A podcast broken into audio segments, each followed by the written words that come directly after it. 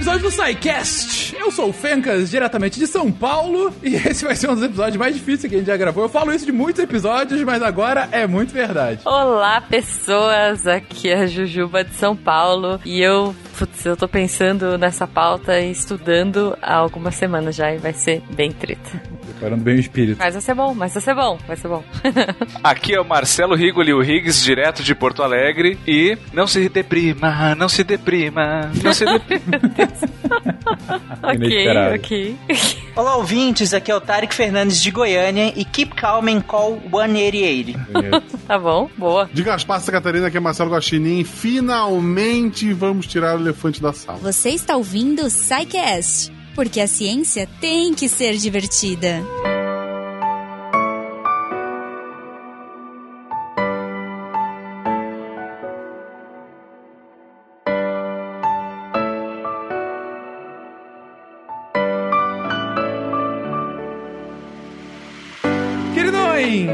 Começamos mais um episódio do SciCast. Deu pra ver pela abertura que não vai ser um episódio simples, até porque se você está aqui, você já viu qual é o tema que a gente vai falar. Você sabe sobre o que falaremos nas próximas horas, né? Próxima uma hora e meia, duas horas. Falaremos sobre depressão e suicídio. Gente, esse é um tema que a gente estava há algum tempo querendo falar e relutante em falar. Querendo falar pela óbvia, ululante importância do tema. A gente sabe o quanto a questão de saúde mental é algo é, simplesmente essencial cada vez mais na vida contemporânea e sabe como a depressão é uma doença, uma doença é, é que em alguns até já consideram como uma epidemia, dependendo do, da situação. Será que é isso ou não? É exagero ou não? Vamos falar um pouquinho disso. Mas o ponto é que é uma doença que acomete literalmente milhões de pessoas, muitas, talvez a ampla maioria, de forma extremamente silenciosa silenciosa, de forma extremamente dolorosa e no pior, nos piores dos casos, em muitos dos casos, chegando até em casos em que a pessoa tira a sua própria vida por conta dessa doença. Então, o que a gente vai falar aqui é tentar desmistificar a doença, é tentar usar a ciência para entender o que, que é a depressão, o que, que causa, o que, que ela faz com a gente, como que a gente pode tratar, quais são as principais é, é, sintomas que são visíveis para você, para os outros e Inclusive, vamos falar do extremo. A gente tem que falar também, infelizmente, tem que falar de suicídio, que talvez de todas as questões médicas sobre as quais a gente já falou no SciCast, é uma das que tem o maior tabu e é uma das mais complexas para se falar e ao mesmo tempo também uma das mais importantes para se conversar sobre, para tentar evitar, para tentar é, fazer com que as pessoas, enfim, não desistam da sua própria vida. Sabe que esse tema, é, como você falou, é um tema que a gente vem falando sobre ele há muito tempo, né? Cara, quando eu falo muito tempo, é muito tempo. Porque eu lembro uh, quando o Silmar ainda estava aqui, uh, gerenciando, inclusive, rosteando e tudo mais, cuidando de toda a parte administrativa. Nós chegamos a conversar sobre colocar esse tema, mas ele acabou nunca indo pra frente. O Silmar, por um tempo, não quis. Depois que eu assumi a produção, ainda um, po um pouco antes do Fenks, né? Fenks eu assumi como host, eu também não quis. A gente pensou em abrir na época uma pauta sobre isso. A gente fazia aqui meio com reunião de pauta, né? Fazia um brainstorm brainstorm de pauta, e essa pauta foi tirada do, da, da possibilidade, primeiro pelo Silmar, depois por mim, porque eu realmente eu fiquei muito relutante em falar sobre esse tema por muito tempo. Mas hoje, cara, a gente tem que falar. Ela já tá rodando há uns 5 anos aí, vamos dizer. Mas hoje é o dia. É um tema difícil para em qualquer contexto, né? Eu acho que é um tema que mistura medo, mistura tabu, uh, mistura mortalidade, fim preconceito. de preconceito, né? Então tem muita coisa junto e não é um tema que é fácil e leve da gente levar de forma fácil assim. Então para mim, que, que tô aqui há, há, há, mais ou menos esse tempo no SciCast, vi essa pauta rodar e, e sair, não sair, acho que faz todo sentido e cada vez mais a gente tem se tornado consciente enquanto sociedade que é importante falar disso. E acho que, enfim, tá na hora e não, não tem mais escapatória, né? Eu tô, eu tô tentando entender tudo que vocês falaram. Para mim, depressão é simples, são regiões geográficas mais baixas que a área à sua volta. é, vem com a gente, Guaxa, vai ser um pouquinho mais complexo. Tem um tabu na geografia para se falar delas, né? Mas, gente, desde quando que a gente tenta é, é, é, sistematizar isso, definir isso? Porque, assim, pessoas ficam felizes, pessoas ficam tristes, pessoas ficam muito felizes, muito tristes, mas de alguma forma começou-se a estudar esse momento em que tem essa, colocar aqui por falta de termo melhor nesse início de cast, essa tristeza profunda, esse estado melancólico, de fato, é, começou a ser, ser colocado à prova, a estudo, ou pelo menos a, a alguma explicação? É, é interessante ser comentado a palavra melancólico, né? Porque esse termo foi cunhado lá no século IV, olha só, antes da Era Comum, na Grécia, pelo Hipócrates. Acho que a galera já ouviu esse nome. E ele cunhou esse termo a partir de duas palavras: melas que é negro, e Cole, não sei, desculpa a minha pronúncia, gente, que é Billy. Então significaria a Billy negra, porque pro Hipócrates ele estava começando a estudar isso, né? A gente pegou um histórico do mundo ocidental, porque, enfim, é o que a gente tem mais presente. Um, e, e, o Hipócrates ele começou a estudar essa, esses humores que constituíam o corpo humano. Então, assim, falando rapidinho, né? A gente tem a Billy amarela, olha só, que era o fogo. Ah, tem uma coisa muito louca, assim, né? O Hipócrates ele misturou estações do ano, elementos da natureza e a, aos, aos humores, né? Então, assim, bilha amarela, que era o fogo, verão e cólera. Primavera, ar, sangue. Então era o sanguíneo, né? Era o humor sanguíneo. Uh, inverno, água e fleuma, que era o humor fleumático. E a bile negra, que era a melancolia aí, que era do outono e da terra. Então ele acreditava que pra gente ficar bem, todas as estações, todos esses humores, eles tinham que estar tá equilibrados. E que se você tivesse algum deles em desequilíbrio, aí você teria problema. Então se você fosse muito mais, se você tivesse muito mais bilha amarela, por exemplo, você seria uma pessoa nervosa, irritada. Acho que é interessante, uh, primeiro, né, tem que ter sempre um cuidado, porque são dados históricos, né? A gente nem sabe se ele acreditava nisso, né? Hipócrates, né? Sendo ele. Então, o.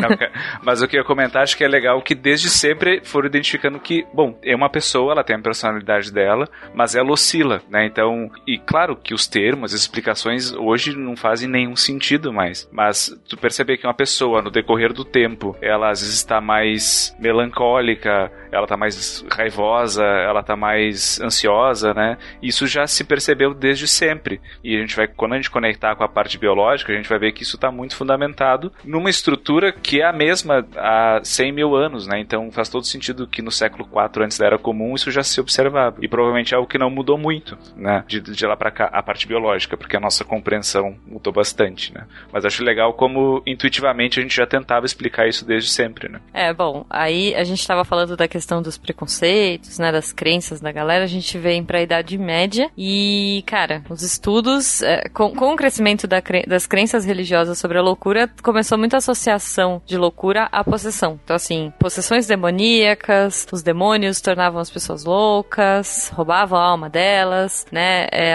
alguns estudos que relacionavam melancolia aos pecados capitais, olha só. E aí aqui eles diziam que a assídia, que era o ódio e a preguiça, sei lá. Ócio e preguiça. É, é, a pessoa não fica com ódio e preguiça ao mesmo tempo. Ah, eu falei ódio, desculpa. É. ódio é um negócio trabalhoso pra caramba, assim. Outro tem ódio e tem preguiça.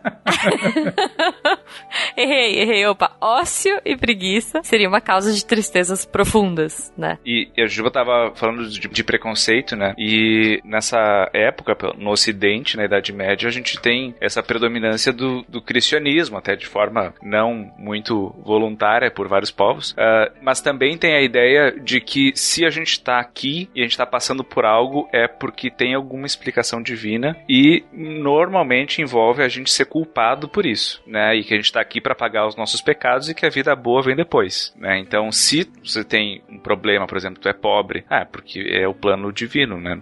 Eu sou rico, você é pobre, sinto muito, Deus quis assim. Então, a explicação das coisas sempre passava por alguma questão teológica. E na nossa teologia predominante, infelizmente tem muito isso de culpabilizar a pessoa que não tá bem, né? Então, se a pessoa tá deprimida, bom, alguma coisa ela fez para merecer isso, porque Deus não ia ser injusto, né? Ele ia botar depressão em alguém que, que, que merece, né?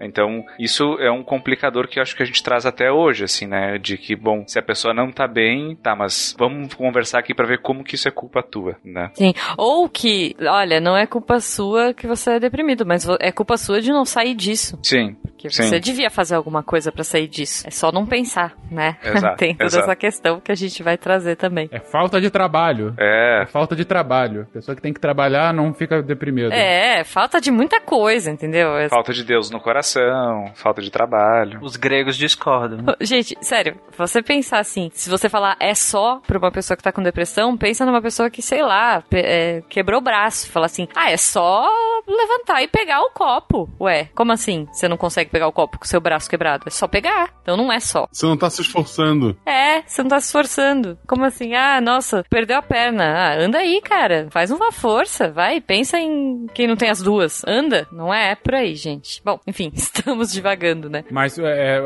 eu acho legal esse, esse início que vocês estão comentando, gente. Primeiro, como vocês comentaram, ok, desde um início de que a gente entende essa, essa pré-ciência, né, essa filosofia misturada com ciência, misturada com misticismo, ainda dos gregos, como disse o Higgs, mostrando que é, as pessoas elas oscilam de humores, né? Então, por hora você está bem, por outro não tanto, tá mais nervoso, tá mais calmo, enfim. É, e para os gregos, por conta de uma filosofia de equilíbrio, é, misturar tudo e se equilibrar seria o ideal, né? Eu diria, inclusive, a gente não cita aqui, mas eu diria que é uma mesma lógica que, que os chineses também colocariam, do, do caminho do meio, né? Que eles também apregoam bastante, mais ou menos nessa mesma lógica. E agora, o que eu achei muito interessante, essa junção, é, esse salto lógico, né? De que se você não está no equilíbrio, é por conta de algum pecado. Se você cometeu o pecado, é culpa sua. Logo, é culpa sua que você não esteja bem. Ou seja, para você ficar bem, você tem que mudar algo que você fez ou que você deixou de fazer. É um esforço basicamente seu. Ou seja, é, é de fato culpabilizar alguém por algum mau estado de humor, por alguma tristeza, enfim. Cara, isso é muito forte. Isso é muito forte e isso existe até agora. E aí você consegue. é, claro que isso não explica tudo, mas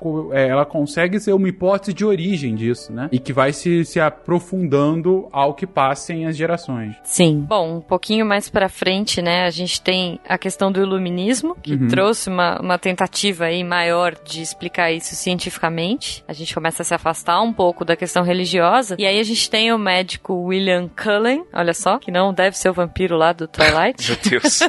Ó a referência. Parente dos.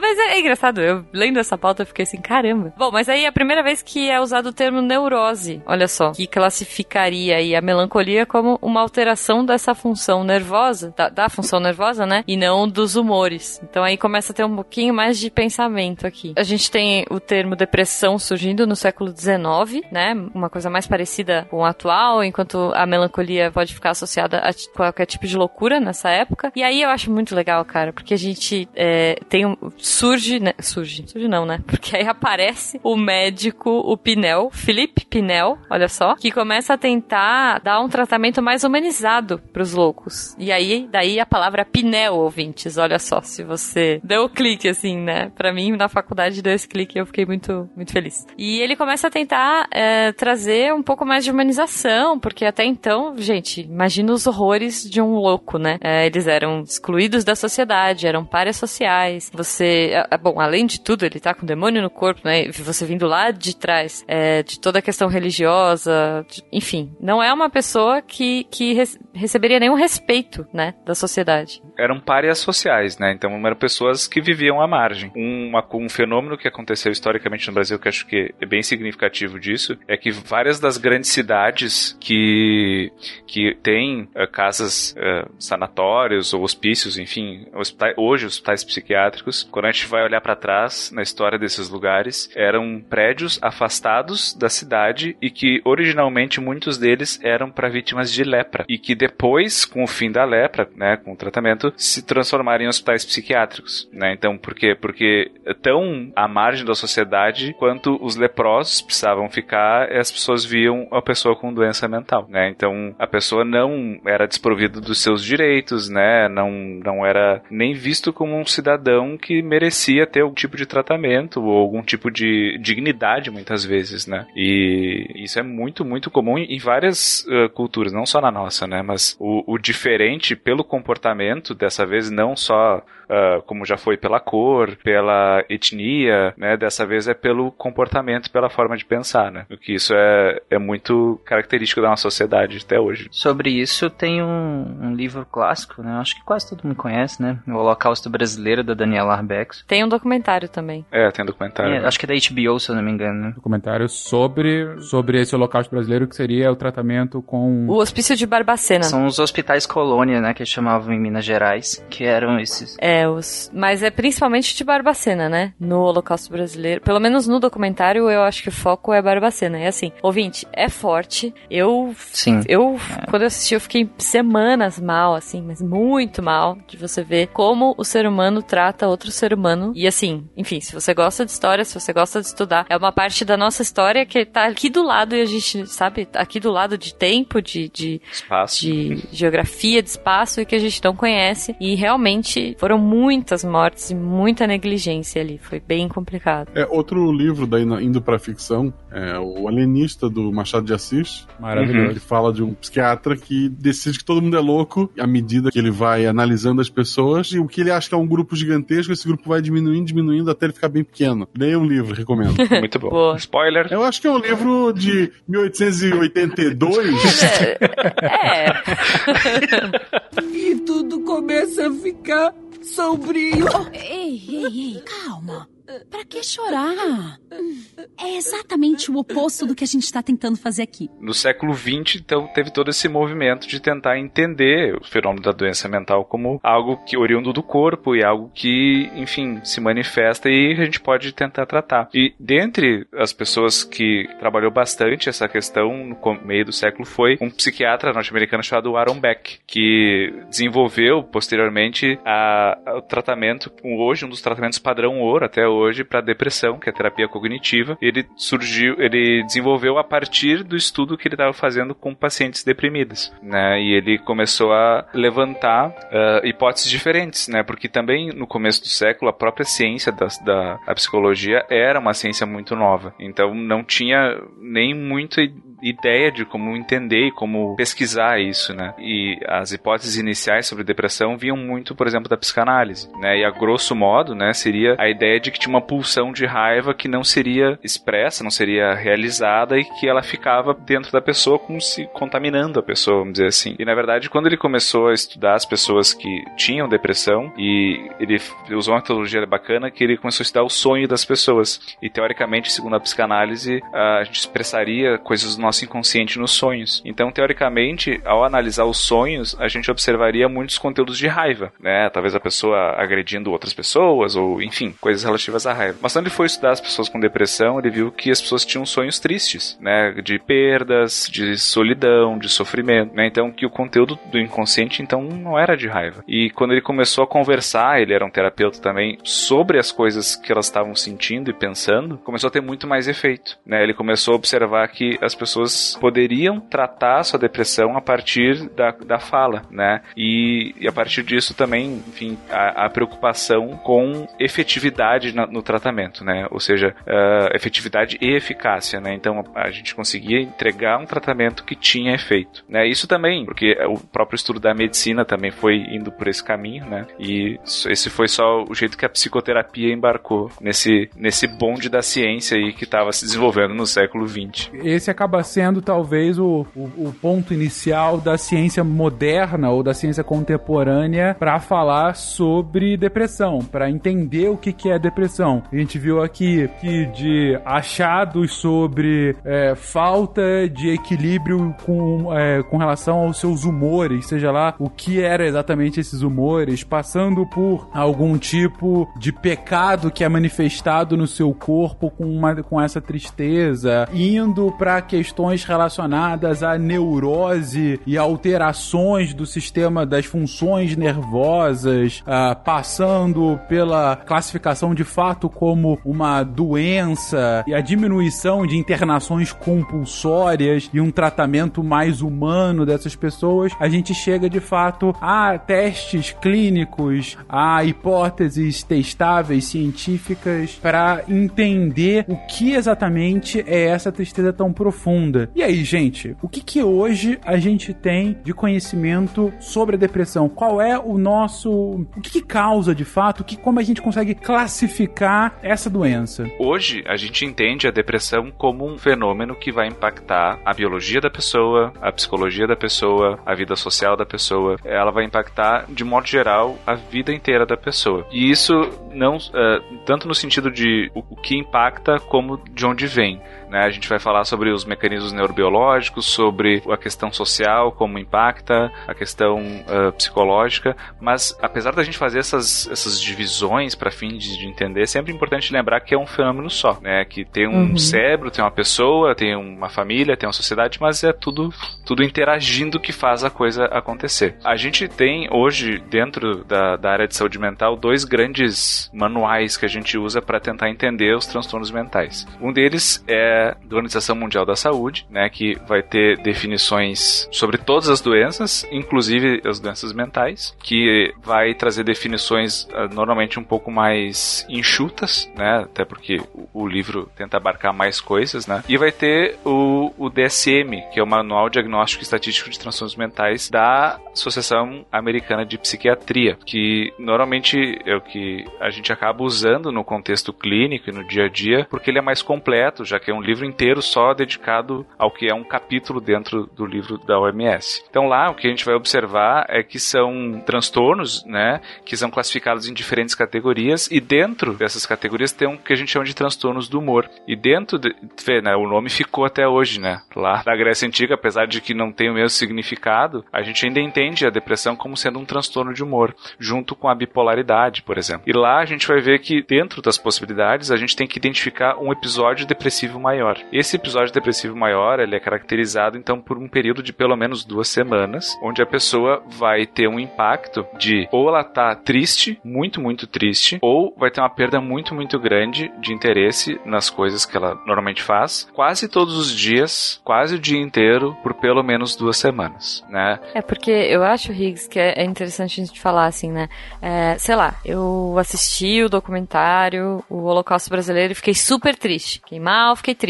Mas isso não necessariamente significa que eu estou deprimida. Exato. Como vários termos da, da área de saúde mental, muitos são usados no contexto coloquial, né? E depressão é um deles, né? Então, ah, eu tô deprimido, a fulano é depressivo. Ai, meu time perdeu. É, fiquei deprimida essa semana, né? Claro, não tem problema, assim, né? A gente não patenteou os nomes, né? A gente não é dono dos nomes. Mas se a gente for usar em termos técnicos, depressão é isso, vai ter pelo menos um desses episódios que eu comentei, e daí além desses sintomas tem uma série de outros que precisam ser preenchidos, mas esses são os dois principais. Né? Então a pessoa por pelo menos duas semanas tem um impacto muito grande, assim, perceptível, né? E ela deixa de fazer várias coisas ou fica muito, muito triste. Isso vai impactar, por exemplo, o apetite da pessoa, pode ficar aumentado ou diminuído. A pessoa tem alteração na libido, né? Normalmente ela fica com menos libido. A pessoa vai ter muito sentimento de culpa, de que merece estar tá sofrendo, de ser inútil, né? Tem muitas percepções sobre ela mesma, por abreviado, que a gente gente chama assim, pessoa que tá muito deprimida, tu pergunta assim, ah, como é que vai ser teu 2020? Ela diz, ah, não sei, né? Tipo, tá, mas e como é que, que tu vai fazer pro carnaval? Ah, não sei, né? Sendo que agora que a gente tá gravando é tipo mês que vem, né? Tipo, ela, não, ela realmente não consegue ter essa visão do futuro. Então, uh, é muito difícil uh, ah, para essa pessoa levar a vida normal que ela leva, sendo que, enfim, ela não consegue ver sentido nas coisas, né? E aí isso começa a impactar em tudo, porque não é um transtorno que fica preso a um contexto, né? Uh, é um, sei lá, um transtorno de aprendizagem. Isso vai, vai aparecer muitas vezes no contexto onde isso é demandado, por exemplo, na escola, né? A criança tem uma descalculia. Aí quando ela vai fazer as contas, ela não, não vai bem, mas o resto da vida dela tá ok. Aqui não, né? A pessoa que se tu vê, ela, ela tá deprimida, ela vai estar tá deprimida no trabalho, ela vai estar tá deprimida em casa, ela vai estar tá deprimida com o namorado, vai estar tá deprimida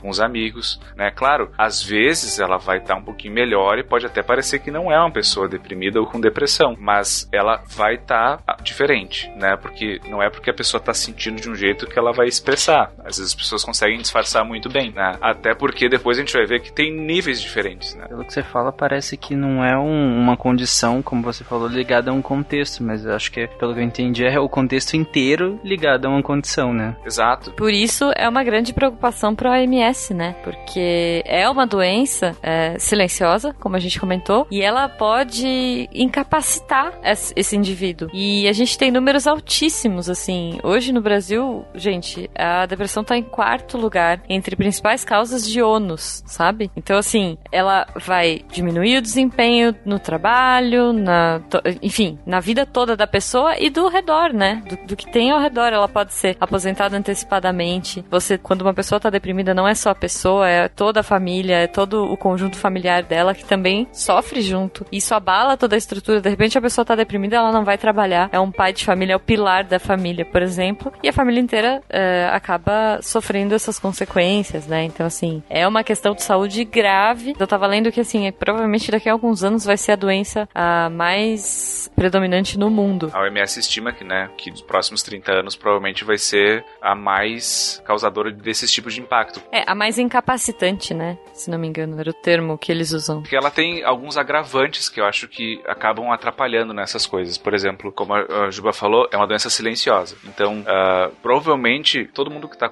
tá ouvindo o SciCast convive ou conhece alguém que tem depressão e, e, talvez nem essa pessoa saiba, né? Então, não é uma doença que vai... não vai causar mancha na pele, não vai... não é algo assim que vai, né, saltar os olhos. Não é visível, né? Outra coisa que, que acho que dificulta é que ela tem um início insidioso. O que, que é isso? Ela não... a pessoa não dorme bem e acorda com depressão, né? Ela simplesmente começa a deprimir, deprimir, deprimir, deprimir, até que um dia ela não consegue sair da cama, por exemplo, né? Só que, como a tristeza é um estado normal da, da gente, até um certo ponto a gente também não sabe, assim, putz, será que eu estou triste? Ou será que eu tô. Será que eu tô com um problema no trabalho? Será que eu não tô feliz? Ou será que eu tô num relacionamento ruim? Será que eu tô numa relação ruim com a minha família? Será que é uma. Será que eu tô chateado com o meu time? O que que é? A gente também não, não tem esse hábito de prestar atenção nessas coisas. E aí a gente vai indo, indo, né? E quando vê, foi.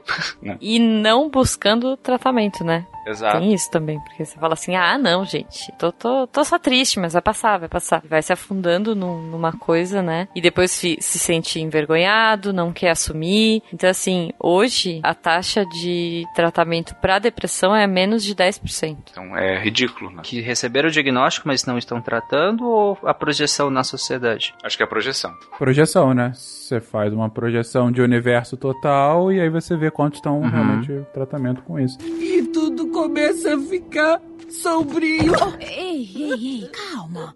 Pra que chorar? É exatamente o oposto do que a gente tá tentando fazer aqui. Bom, uma doença silenciosa, uma doença incapacitante, uma doença que é, acaba aparecendo, o Higgs colocou aí, duas semanas pelo menos em que você tem essa incapacidade de fazer coisas do dia a dia, que você tem dificuldades para levantar, para comer, para se relacionar, para namorar, para viver não está restrita somente ao ambiente, não está restrita somente a uma situação na sua vida, ela está em todos os lados. É curioso que a gente estava falando justamente de, de literatura e eu não posso deixar de citar que para mim a melhor uh, representação da depressão que eu já vi em qualquer mídia foram os Dementadores de Harry Potter. Sabia que ia ver Harry Potter.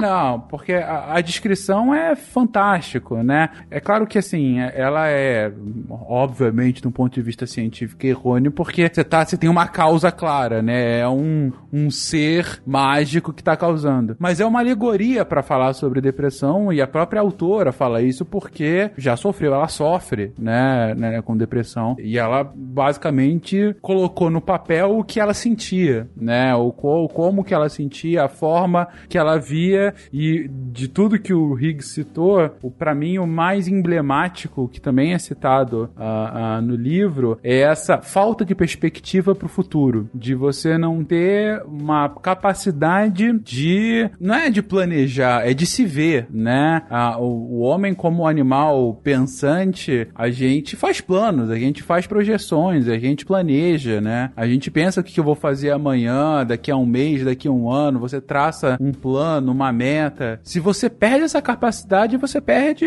você está extremamente debilitado, é, de um ponto de vista da sua vida, né? E isso é, é muito, muito grave, gente. Essa é a gravidade que nos faz é, é, ver a importância de se falar sobre esse tema. E aí eu entro justamente pra causa. Ok, a gente acabou de descrever sintomas, a gente acabou de descrever descrições e inclusive números. É um negócio extremamente impactante quando você vê que se estima-se 300 milhões de pessoas deprimidas no mundo. Gente, é um Brasil e meio de deprimidos. Um Brasil e meio de deprimidos no mundo. E contando. E E contando, contando, e desses, só 30 milhões que ativamente se tratam. Você tem 270 milhões de pessoas que sofrem de depressão e não sabem, ou não, não ainda não chegaram a essa conclusão, ou chegaram e acham que a culpa é dela e Não aceitam, não né? aceitam e realmente acabam não tratando, o que reflete como a quarta doença no Brasil hoje mais incapacitante que a gente tem e que até 2050 muito provavelmente vai ser a doença mais incapacitante de toda a espécie humana. Mas gente, qual é a causa disso? Por que que a gente fica assim? Como a maioria das coisas que tu vai perguntar para um psicólogo, ele vai te responder que é multifatorial, Uhum. né? Então, que é aquela resposta que fala muito e não fala nada, né? Mas, como eu tava falando antes, é, é, ela é multifatorial porque ela envolve diversas camadas de nível de análise, vamos dizer assim. Então, a gente vai ter várias hipóteses que envolvem circuitaria cerebral, neurotransmissores, vão ter as hipóteses que levantam a questão do contexto social, tem a parte ah, de, de relações familiares, etc, etc. O que a gente sabe hoje, né, que todas essas coisas são importantes. O fenômeno da depressão é um fenômeno muito complexo, né, então lembram que antes eu comentei que tem vários ah, sintomas que precisam ser preenchidos, né.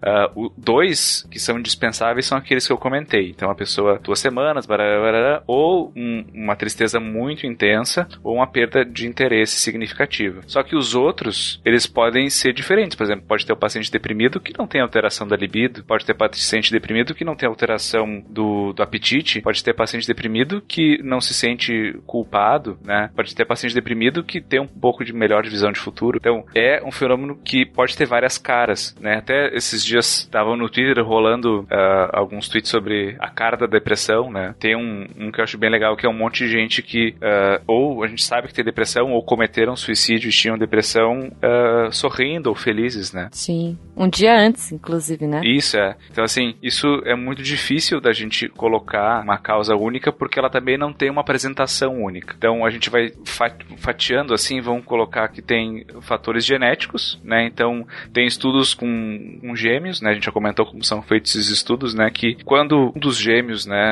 univitelinos iguaizinhos lá, tem a depressão, a chance é de 48% do, do outro também ter. Ou seja, e quando fo- se são bivitelinos e são só irmãos e etc, etc, essa porcentagem vai diminuindo, a gente começa a ver que tem um fator genético importante. Por que que a gente estuda isso, né? E eu acho que eu sempre gosto de fazer essa ressalva quando a gente fala de causas genéticas de transtornos mentais, é porque a gente isso é muito útil pra gente avaliar a, a- quando as pessoas buscam ajuda, né? Então, se alguém já foi numa consulta um psicólogo ou psiquiatra, eles ter perguntado, né? Na tua família, como é que são as pessoas? Tem alguém que tu acha que tem algum diagnóstico e tal? Por quê? Porque isso já nos ajuda a saber o que é importante investigar, né? Porque eu chegar, o paciente chega pra mim e diz assim: "Ah, na minha família, meu pai e minha mãe têm depressão". Putz, eu certamente vou investigar depressão. Agora, se o paciente chega e diz assim: "Ah, não, ninguém tem depressão, mas o meu pai é esquizofrênico". Bom, eu vou com certeza ter que investigar esquizofrenia porque também tem um fator genético, né? E também pra gente entender ah, como a gente pode ajudar melhor essas pessoas, né? Porque, como eu falei, tem muitas apresentações e nem sempre a pessoa tem uma carga genética importante, mas os eventos de vida fazem com que ela desenvolva aquela doença, né? Eu costumo fazer o paralelo com, com diabetes, né? Então, assim, tem pessoas que são tão suscetíveis que elas já desenvolvem, sem muita coisa, né? E tem gente que tem alguma suscetibilidade e que, por hábitos de vida, por, por estilo de vida, acaba desenvolvendo, né? Muitos transtornos mentais têm mais ou menos essa lógica de que, bom, às vezes tua carga genética é tão forte que vai ser muita sorte tua se tu não desenvolver nada. Mas algumas vezes a tua história de vida, as coisas que tu vivencias, acabam fazendo com que tu desenvolva alguma coisa, né? E Isso vai, a genética, por exemplo, é a base que vai desenvolver a neuroquímica cerebral, né? Aí vem os clássicos que todo mundo já ouviu falar, né? Serotonina, dopamina, tá na moda inclusive tatuar serotonina e dopamina, né? A molécula no, no braço, né? É o Ah, novo pronto. gratidão? Ou Carpe Diem? Neurogratidão, né? Uh... Neurogratidão.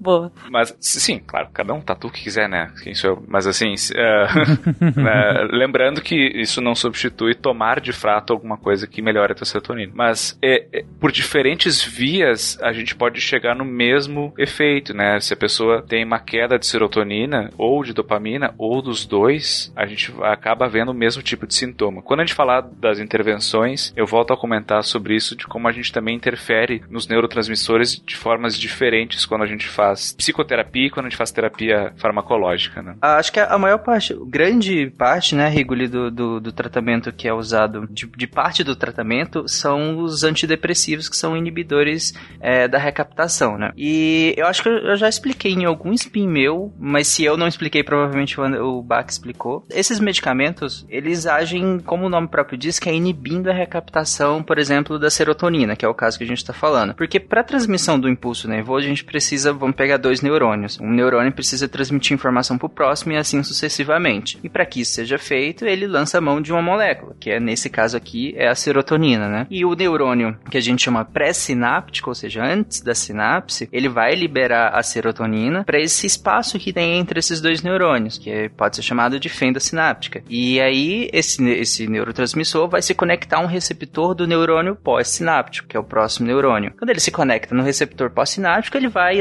ativar ah, os receptores e aí vai ativar uma cascata que, que uma cascata elétrica, né? E de entrada e fluxo e fluxo de, de íons e aí vai transmitir o impulso. E essa informação é a transmissão básica de, de um impulso químico e que depois passa a ser físico porque passa a ser elétrico. E aí, quando essa serotonina, essa moléculazinha sai desse neurônio pré-sináptico e vai pro próximo e ela é, encaixa nesse receptor para que o próximo neurônio identifique e passe a informação para frente, só que aí depois ela precisa sair, porque senão esse receptor ia ficar lá sendo, sabe, essa molécula tá lá empatando esse receptor. Então ela precisa sair. Aí ela se solta desse receptor e volta para a fenda sináptica, ela como se ela voltasse para esse espaçozinho. E aí ela, ela pode ser degradada e aí o neurônio pré-sináptico, que foi o neurônio que liberou ela, pode recaptar essa serotonina. Ele pode ele puxa ela de volta, joga para dentro, pode degradar ou não essa serotonina. O que parte esses medicamentos fazem, é um dos mecanismos deles, é impedir que ela seja recaptada. Então, na hora que ela vai lá, se liga no receptor, solta, o neurônio pré-sináptico deveria pegar ela de volta para degradar e voltar a utilizar futuramente,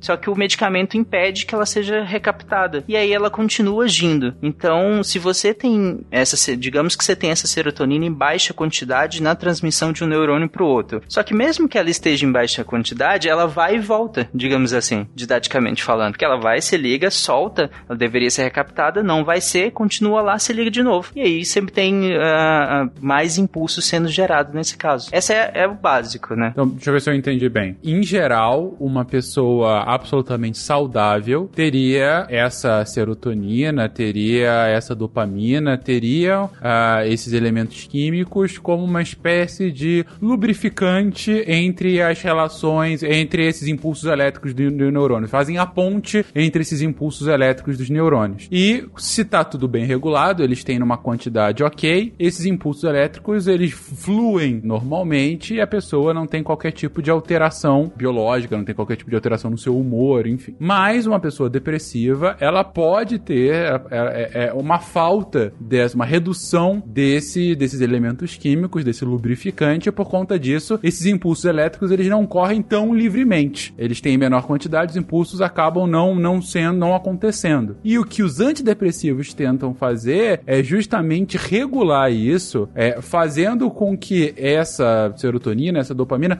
não seja, é, é que já tem em baixa quantidade, ele não seja reincorporado no neurônio e continue ali fazendo a ligação. Ou seja, se num, num organismo saudável ele vai, faz a ligação e volta pro neurônio, tudo bem, nesse tem tão pouco que se voltar pro neurônio vai diminuir ainda mais. Não, eu mantenho ele lá para que os circuitos elétricos continuem funcionando tranquilamente e a pessoa é, diminua esse tipo de, de variação no humor. É isso? Eu não sei se é, lubrificante é a melhor palavra, mas eu, eu ah, entendi.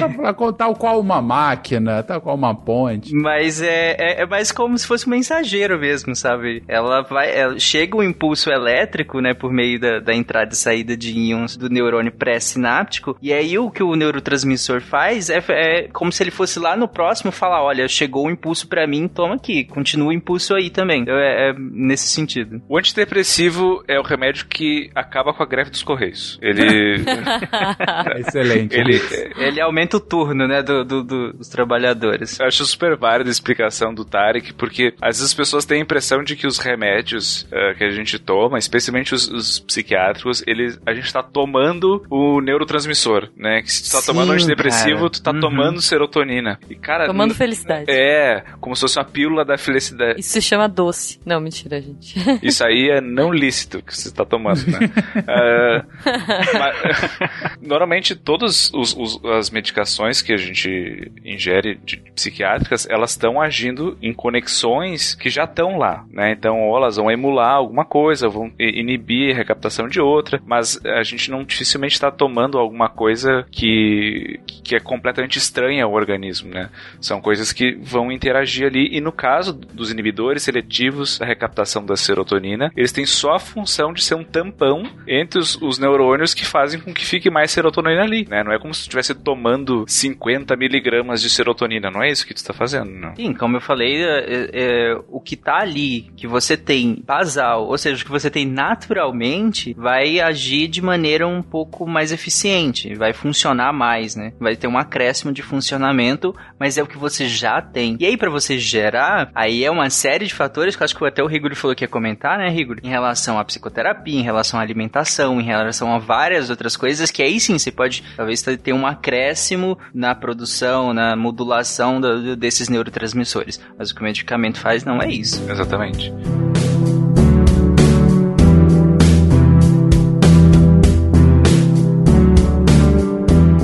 Olá pessoal, aqui é o André Bach e eu fui chamado para complementar um pouquinho a discussão. Então eu estou fazendo essa inserção aqui a pedido do Fencas, do Tarek, para complementar um pouquinho essa parte neurobiológica e medicamentosa. Bom, vocês acabaram de ouvir o Rigoli falando aí sobre diversas hipóteses pela qual a depressão pode ocorrer, sendo uma delas uma hipótese mais biológica, mais neuroquímica e que ela não é a única e essas hipóteses elas não são excludentes, elas se complementam, né? Então o Rigoli citou aí sobre a serotonina, sobre a dopamina, né? Também temos a noradrenalina, muito importante. Esses três neurotransmissores são importantíssimos na regulação do humor e de outras questões também, né? E até muito interessante, né? Quando o Rigoli fala de, de tatuar isso no, no braço, né? Que ficou moda e realmente é uma moda muito grande as pessoas escreverem: é, ah, eu vou fazer um exercício físico para aumentar minha serotonina, eu vou fazer tal coisa para aumentar minha dopamina, como se fosse uma, uma substância química mágica ali, que é só eu, eu aumentar um pouquinho isso que eu resolvo meus problemas,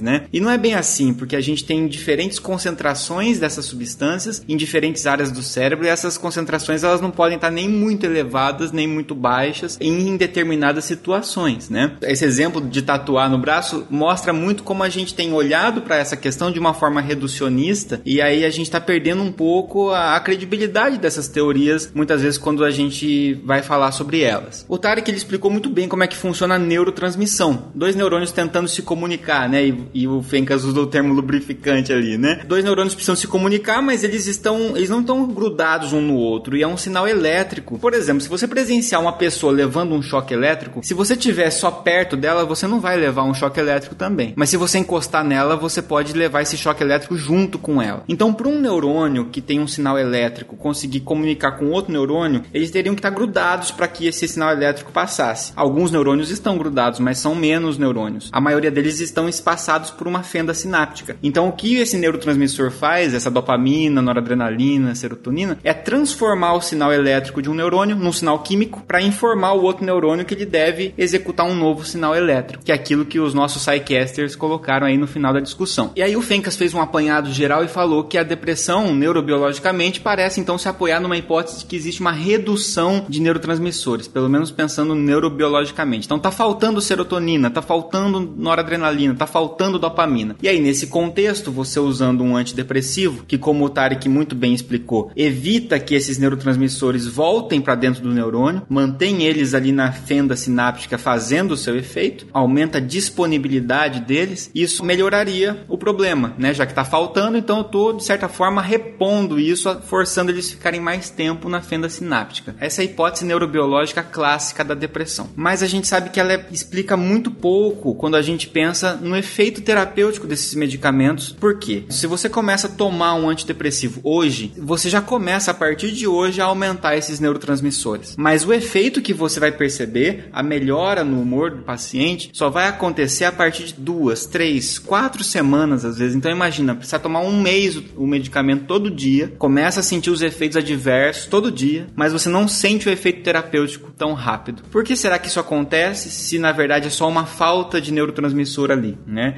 Então a gente percebe aí que não é só uma falta de neurotransmissores, é uma desregulação bem complexa desses circuitos. Então eu gostaria de fazer uma relação entre dois aspectos aí, né? Para a gente não ficar tão segregado com a parte neurobiológica de uma parte mais comportamental, a gente pode tentar fazer um link entre as duas coisas. A gente já sabe que uma das coisas que pode favorecer um indivíduo a ficar deprimido é uma alta carga de estresse, por exemplo. De que forma que um ambiente com agentes estressores são capazes de modificar a minha neuroquímica cerebral. Então a gente já tem alguns estudos muito interessantes no qual a gente consegue fazer um certo link. Olha só que interessante. Os neurônios que produzem serotonina, noradrenalina, dopamina, que são responsáveis por manter o nosso humor regular, controlado adequadamente, eles são neurônios que precisam permanecer vivos, eles precisam sobreviver. E existem algumas substâncias químicas que sinalizam para que esse neurônio sobreviva. Então existe uma substância química que eu vou falar aqui um, uma sigla que chama BDNF, que tem um nome complicado que é fator neurotrófico derivado do encéfalo, mas que na verdade você pode pensar como se fosse um regador que vai lá e rega uma plantinha chamada neurônio. Então essa substância de nome complexo que eu falei aqui, ela serve para sinalizar para o neurônio que ele precisa ficar vivo. Olha, você tem que ficar vivo, você tem que ficar saudável, produzindo suas, seus neurotransmissores. E olha que interessante, quando esse neurônio produz serotonina adequadamente, a serotonina indica para o neurônio que ele deve produzir mais BDNF. E o BDNF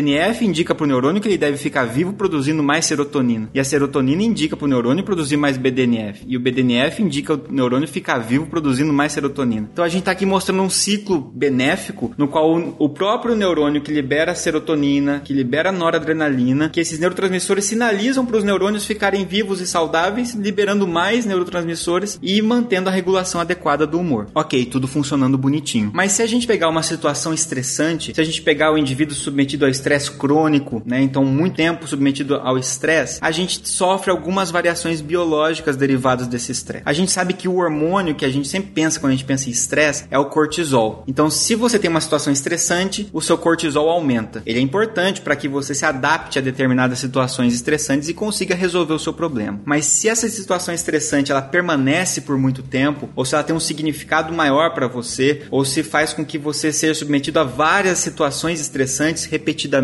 isso faz com que seu cortisol fique aumentado por mais tempo, mais do que ele deveria ficar. E o cortisol provoca várias alterações no nosso corpo, várias adaptações. E uma das alterações que a gente sabe que o cortisol pode provocar é dizer para os neurônios liberarem menos BDNF. Se o neurônio libera menos BDNF, é como se eu parasse por um tempo de regar aquela plantinha. E aí esse neurônio vai murchar, né? Esse neurônio vai atrofiar e a gente vai perder força de sinal, a gente vai perder neurônios que conseguem liberar serotonina, noradrenalina e dopamina. Então a gente percebe através de achados biológicos que existe uma atrofia de neurônios no córtex, no hipocampo, algumas áreas muito importantes para a regulação do humor por conta disso. E aí a gente entra num ciclo vicioso, porque o estresse gerou cortisol, o cortisol reduziu o BDNF, o BDNF fez o neurônio atrofiar, sobreviver menos, alguns deles morreram inclusive, e aí libera menos serotonina, tem menos serotonina, tem menos BDNF, tem menos BDNF, tem menos neurônio sobrevivendo, menos neurônio sobrevivendo, menos serotonina. Então aquele ciclo positivo que a gente tinha falado antes, agora é um ciclo negativo. Então, uma das grandes funções do medicamento nesse ponto não é apenas repor a serotonina para a melhoria imediata do humor, mas é também repor a serotonina e a noradrenalina necessárias para estimular novamente a produção de BDNF, para que o BDNF aumente a sobrevivência dos neurônios e faça eles crescerem novamente. É como se estivesse mandando de novo regar aquela plantinha que estava murchando ali, quase morrendo, e ela volte a crescer mais saudável, volte a fazer suas sinapses, por exemplo. É claro que se o indivíduo continuar numa situação estressante, continuar numa situação problemática, isso não vai resolver o problema dele totalmente. No momento que ele remover o medicamento, ele pode ser que ele tenha uma recaída. Isso é apenas um pequeno link que a gente conseguiu encontrar entre uma situação ambiental, que é o estresse, e uma situação neuroquímica. É claro que muitas outras situações estão envolvidas na depressão, mas esse é apenas um pequeno exemplo. Então sobre a questão do tratamento, a gente tem que lembrar que o medicamento não faz efeito imediatamente. A gente precisa insistir pelo menos duas, três, quatro semanas no medicamento antes de afirmar que esse medicamento não está funcionando, antes da gente ajustar a dose, antes da gente substituir por outro medicamento. A gente não deve parar de tomar o medicamento simplesmente porque você acha que não está fazendo efeito. Isso não é legal. E uma vez que o medicamento comece a fazer efeito, você sente uma resposta. Isso a gente chama de fase aguda. Você está conseguindo melhorar o humor do indivíduo. Depois a gente entra numa fase em que a gente precisa manter esse tratamento que está funcionando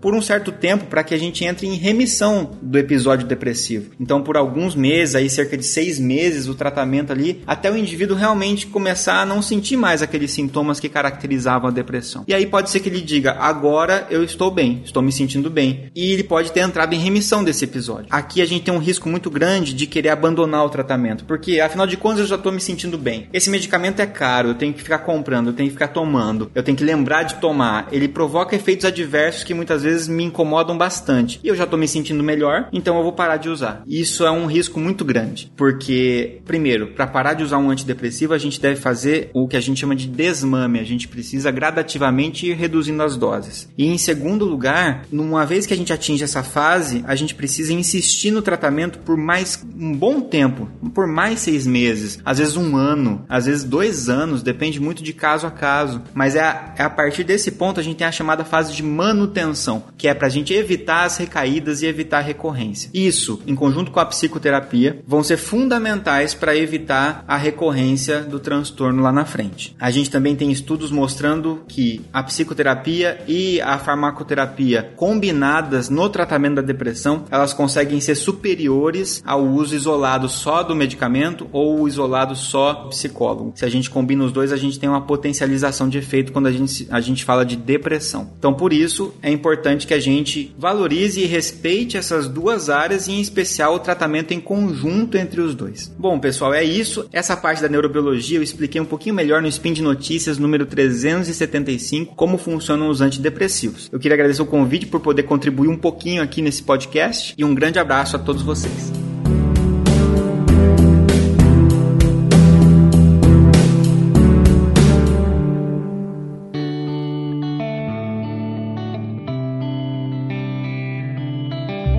Bom, vocês falaram das causas genéticas, é, o Ricos inclusive comentou aí da questão dos gêmeos, né, que você tem um, um gêmeo que sofre com depressão, o outro gêmeo tem 48% de ter também o problema, ou seja, você vê aí realmente uma causa genética muito claramente. Vocês acabaram de comentar também dessa questão da, da bioquímica do cérebro, né, dessa da deficiência, da, da, da uma quantidade mais reduzida desses neurotransmissores, desses dessas substâncias que fazem com que o correio funcione com horas extras, né? Como a gente colocou aqui, para que Curitiba não perca a nossa carta que veio da China.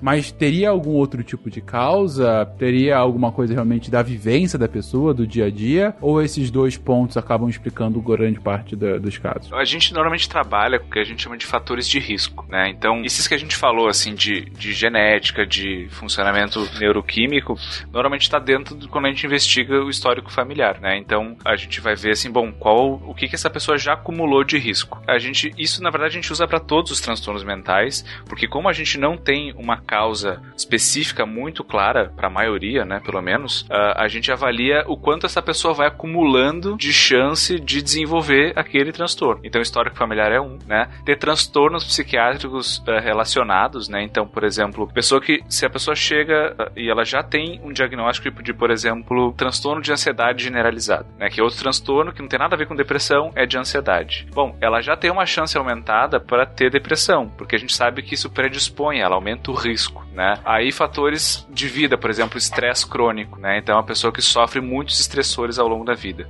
Pode ser na infância, pode ser na adultez, na adolescência, de estresse de vários tipos. Ansiedade crônica, né? Como por exemplo alguém que tem o TAG, que a gente chama, né? Transtorno de ansiedade generalizada. Alterações hormonais podem predispor também. Abuso e dependência de álcool e, dro- e outras drogas. Deixa eu te perguntar, Higgs. Na questão de disfunção hormonal, a gente pode caracterizar a menopausa? A menopausa, sim. É, porque eu vejo, assim, muitas, muitas mulheres que começam a entrar na menopausa que aumentam o, o quadro de depressão. Não sei se é pelo fator, enfim, da, da questão da, de filhos ou da questão bioquímica mesmo, enfim. Claro, é sempre diferente, é difícil a gente separar o que que é uma coisa do que é outra, né? Porque elas normalmente acontecem juntas, mas quando alteração hormonal, ah, não precisa ser necessariamente ah, transtorno hormonal, né? Porque, por exemplo, a menina, quando ela entra na adolescência, aumenta o risco de desenvolver depressão. Quando ela entra na menopausa, também. Pós-parto, depressão pós-parto, né? Então, são grandes eventos hormonais na vida da mulher, por exemplo, né? E isso a gente sabe que tem um correlato de ter um risco maior. Não assim, ai, que todo mundo que entrar na menopausa vai ficar deprimido. Não, mas se tu já não tá com a vida legal, tá num trabalho merda, tá numa relação ruim, e daí vem mais ainda essa disfunção hormonal pra, pra, pra pessoa lidar, pode ser a, a gota d'água, né? Pode ser que vai predispor ela a não conseguir lidar bem com as outras coisas. E até questões de eventos, né? Por exemplo, uma pessoa que está entrando na menopausa muito provavelmente também está se aposentando. Aposentadoria é um fator que pode deixar a pessoa deprimida. A minha mãe, imagina, com 50 e poucos anos, ela se aposentou, mais ou menos na mesma época ela entrou na menopausa e começou a ter uma, um, quadros depressivos. E aí a gente foi atrás, enfim, mas é, é assim, às vezes a pessoa acha que não, né? Mas são fatores que você fala, nossa, que bom, a pessoa, ai, aposentou, agora vai sossegar, vai ficar tranquila. Não, às vezes ela sente perda de função, per- né, na sociedade,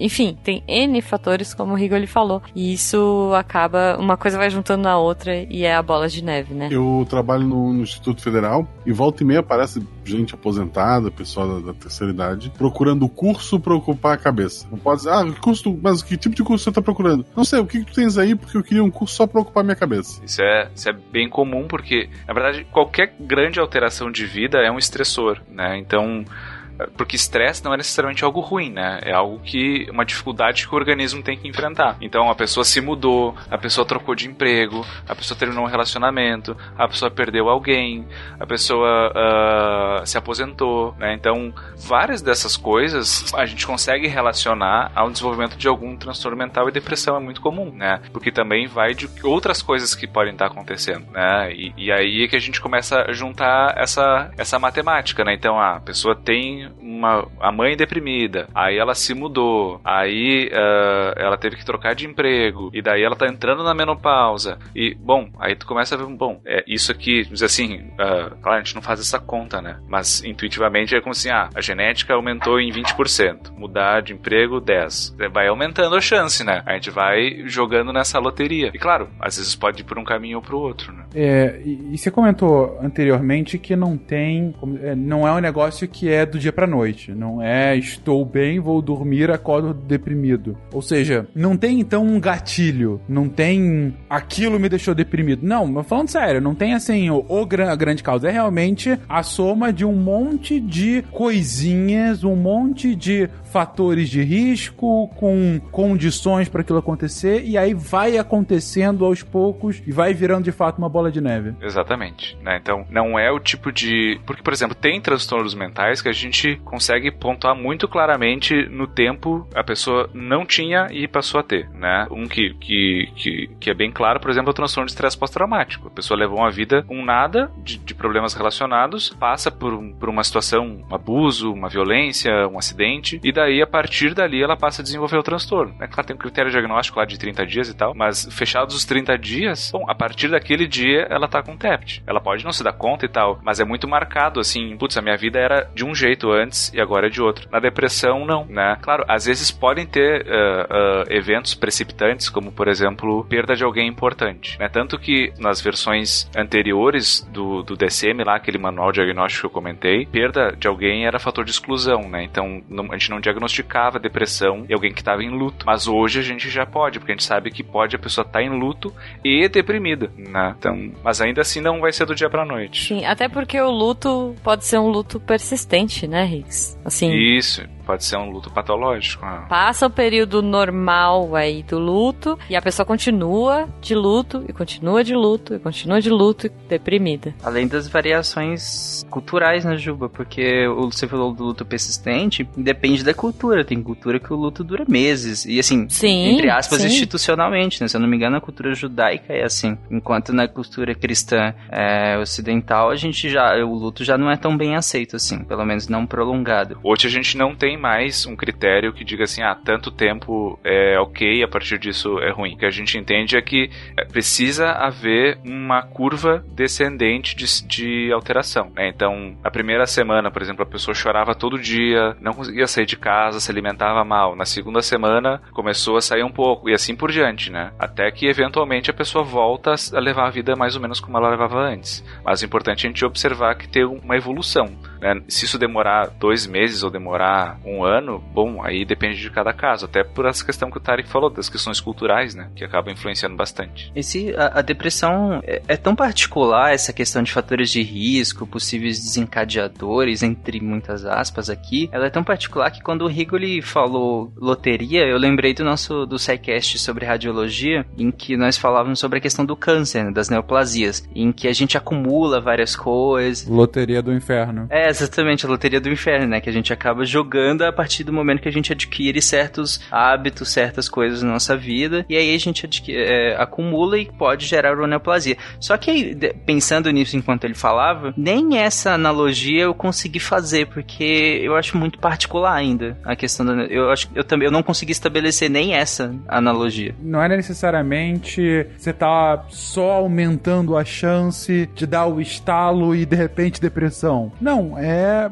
você vai aos poucos de fato entrando, se afogando no meio da, do- da soma dessas causas. Diferentemente do câncer que você. Que lá, que a gente tava falando de loteria do, do inferno, gente, pra quem não ouviu o episódio, porque a gente comentava que pro, pro câncer é, acontecer, na verdade, você tinha vários fatores de risco em que em algum momento na, a sua célula ia fazer uma multiplicação, dava algum erro na hora da multiplicação, e aí essa multiplicação saía errada, e aí você tinha uma célula cancerígena que é, poderia continuar se multiplicando, e aí tem um câncer benigno, maligno, enfim. É que tá, Fencas. Só que você falou algum erro. Esse algum erro, quando a gente fala na neoplasia, ele tá bem estabelecido. Exatamente. A gente consegue estabelecer muito diretamente qual é o, o- qual é o dano e que aquele dano gerou isso, isso e isso que gerou uma neoplasia, né? É por, por isso que eu não consegui fazer a mesma, essa mesma analogia aqui, porque aqui a gente não tem isso. O problema é a, a forma que é diferente como a gente observa cada fenômeno.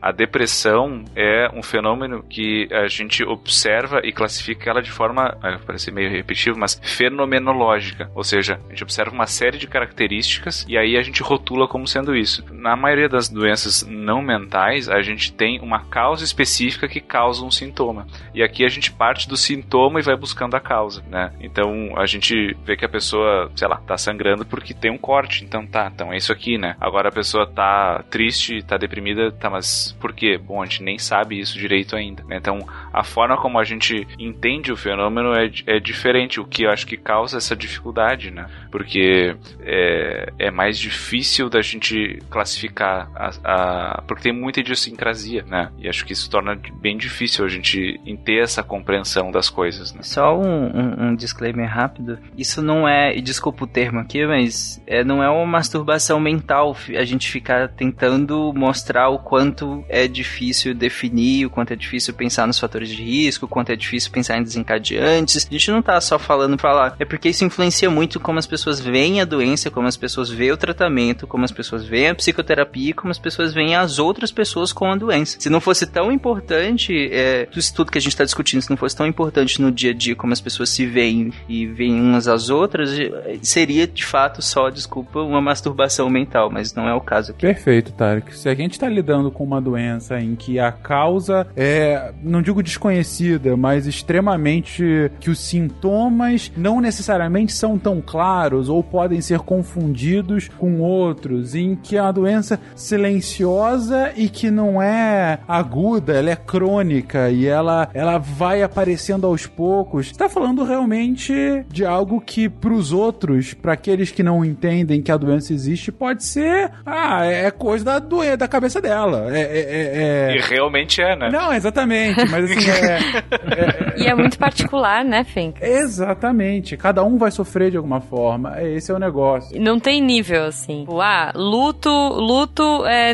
é, sei lá, não existe uma tabelinha de quanto a pessoa vai sofrer por aquilo, sabe? Às vezes, é, o, o que para uma pessoa pode ser ok, para outra pode ser uma coisa muito, muito pesada. Exatamente, Ju. Ah, uma mudança de emprego pode causar isso. Pô, mudei de emprego pra cacete, nunca sofri isso. Isso aí é mimimi, entendeu? Não, cada um tem o, seu, o significado daquele fenômeno social para a vida dela. E não foi só a mudança de emprego, não é só o luto, não é só aquilo. Aí que tá. Eu acho que um dos pontos principais desse cast, o Tarek trouxe muito bem, é não minimizar a dor alheia. É não minimizar o que o outro tá sentindo. Você não é o outro, caramba. Não, não tenta, é, é assim, é, tenta se colocar assim no, no lugar dele, mas tenta de verdade, não com a sua cabeça. Tenta entender o que a pessoa tá passando para não minimizar a dor da outra pessoa. É basicamente isso que, que se pede. É o mínimo. É o mínimo para que não seja minimizado de fato. É, aquele clássico, assim, né? De você falar, puxa, olha, você tá triste, mas tem pessoas, né? Que eu, que eu até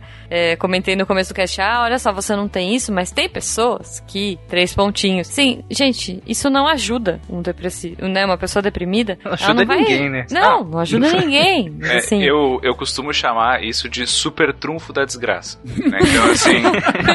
é tipo isso. Tipo, ah, eu, eu, eu tô mal, porque isso, isso a pessoa vai lá, abre o coração e, e a pessoa chega assim: é, mas tem gente passando fome na África. Ah, isso é clássico. E daí, como que isso me ajuda? Isso não me ajuda, entendeu? Pelo contrário, né? Só piora, porque é, agora eu tenho tipo... mais uma coisa para ficar triste. Exatamente. Agora eu tô mais triste. É. Tô triste e culpado agora. É, tipo, exato. Então, assim, claro que a, a, a intenção é tentar dar perspectiva, né? Mas não é assim que a gente faz isso, né? Então a intenção é boa, mas não funciona, né? Então, não, não fale sobre as crianças na África, não fale sobre como a pessoa tem coisas boas na vida, porque isso uh, não vai ajudar. Na verdade, fale, mas não como argumento para as pessoas que estão tristes, estão com depressão. Isso, é. Tipo, você não deveria ficar triste, porque veja, três pontinhos. Não ajuda. Não é uma abordagem é, eficiente exato. nesse caso. E, e, a gente estava comentando aqui também, gente, justamente cada um sofre de uma forma, sente determinados sintomas de uma forma, e a gente consegue, enfim, de alguma forma catalogar isso, categorizar, até para ajudar o tratamento, até para ajudar a entender o que a pessoa está sentindo. Tem, assim, subcategorias dentro da depressão?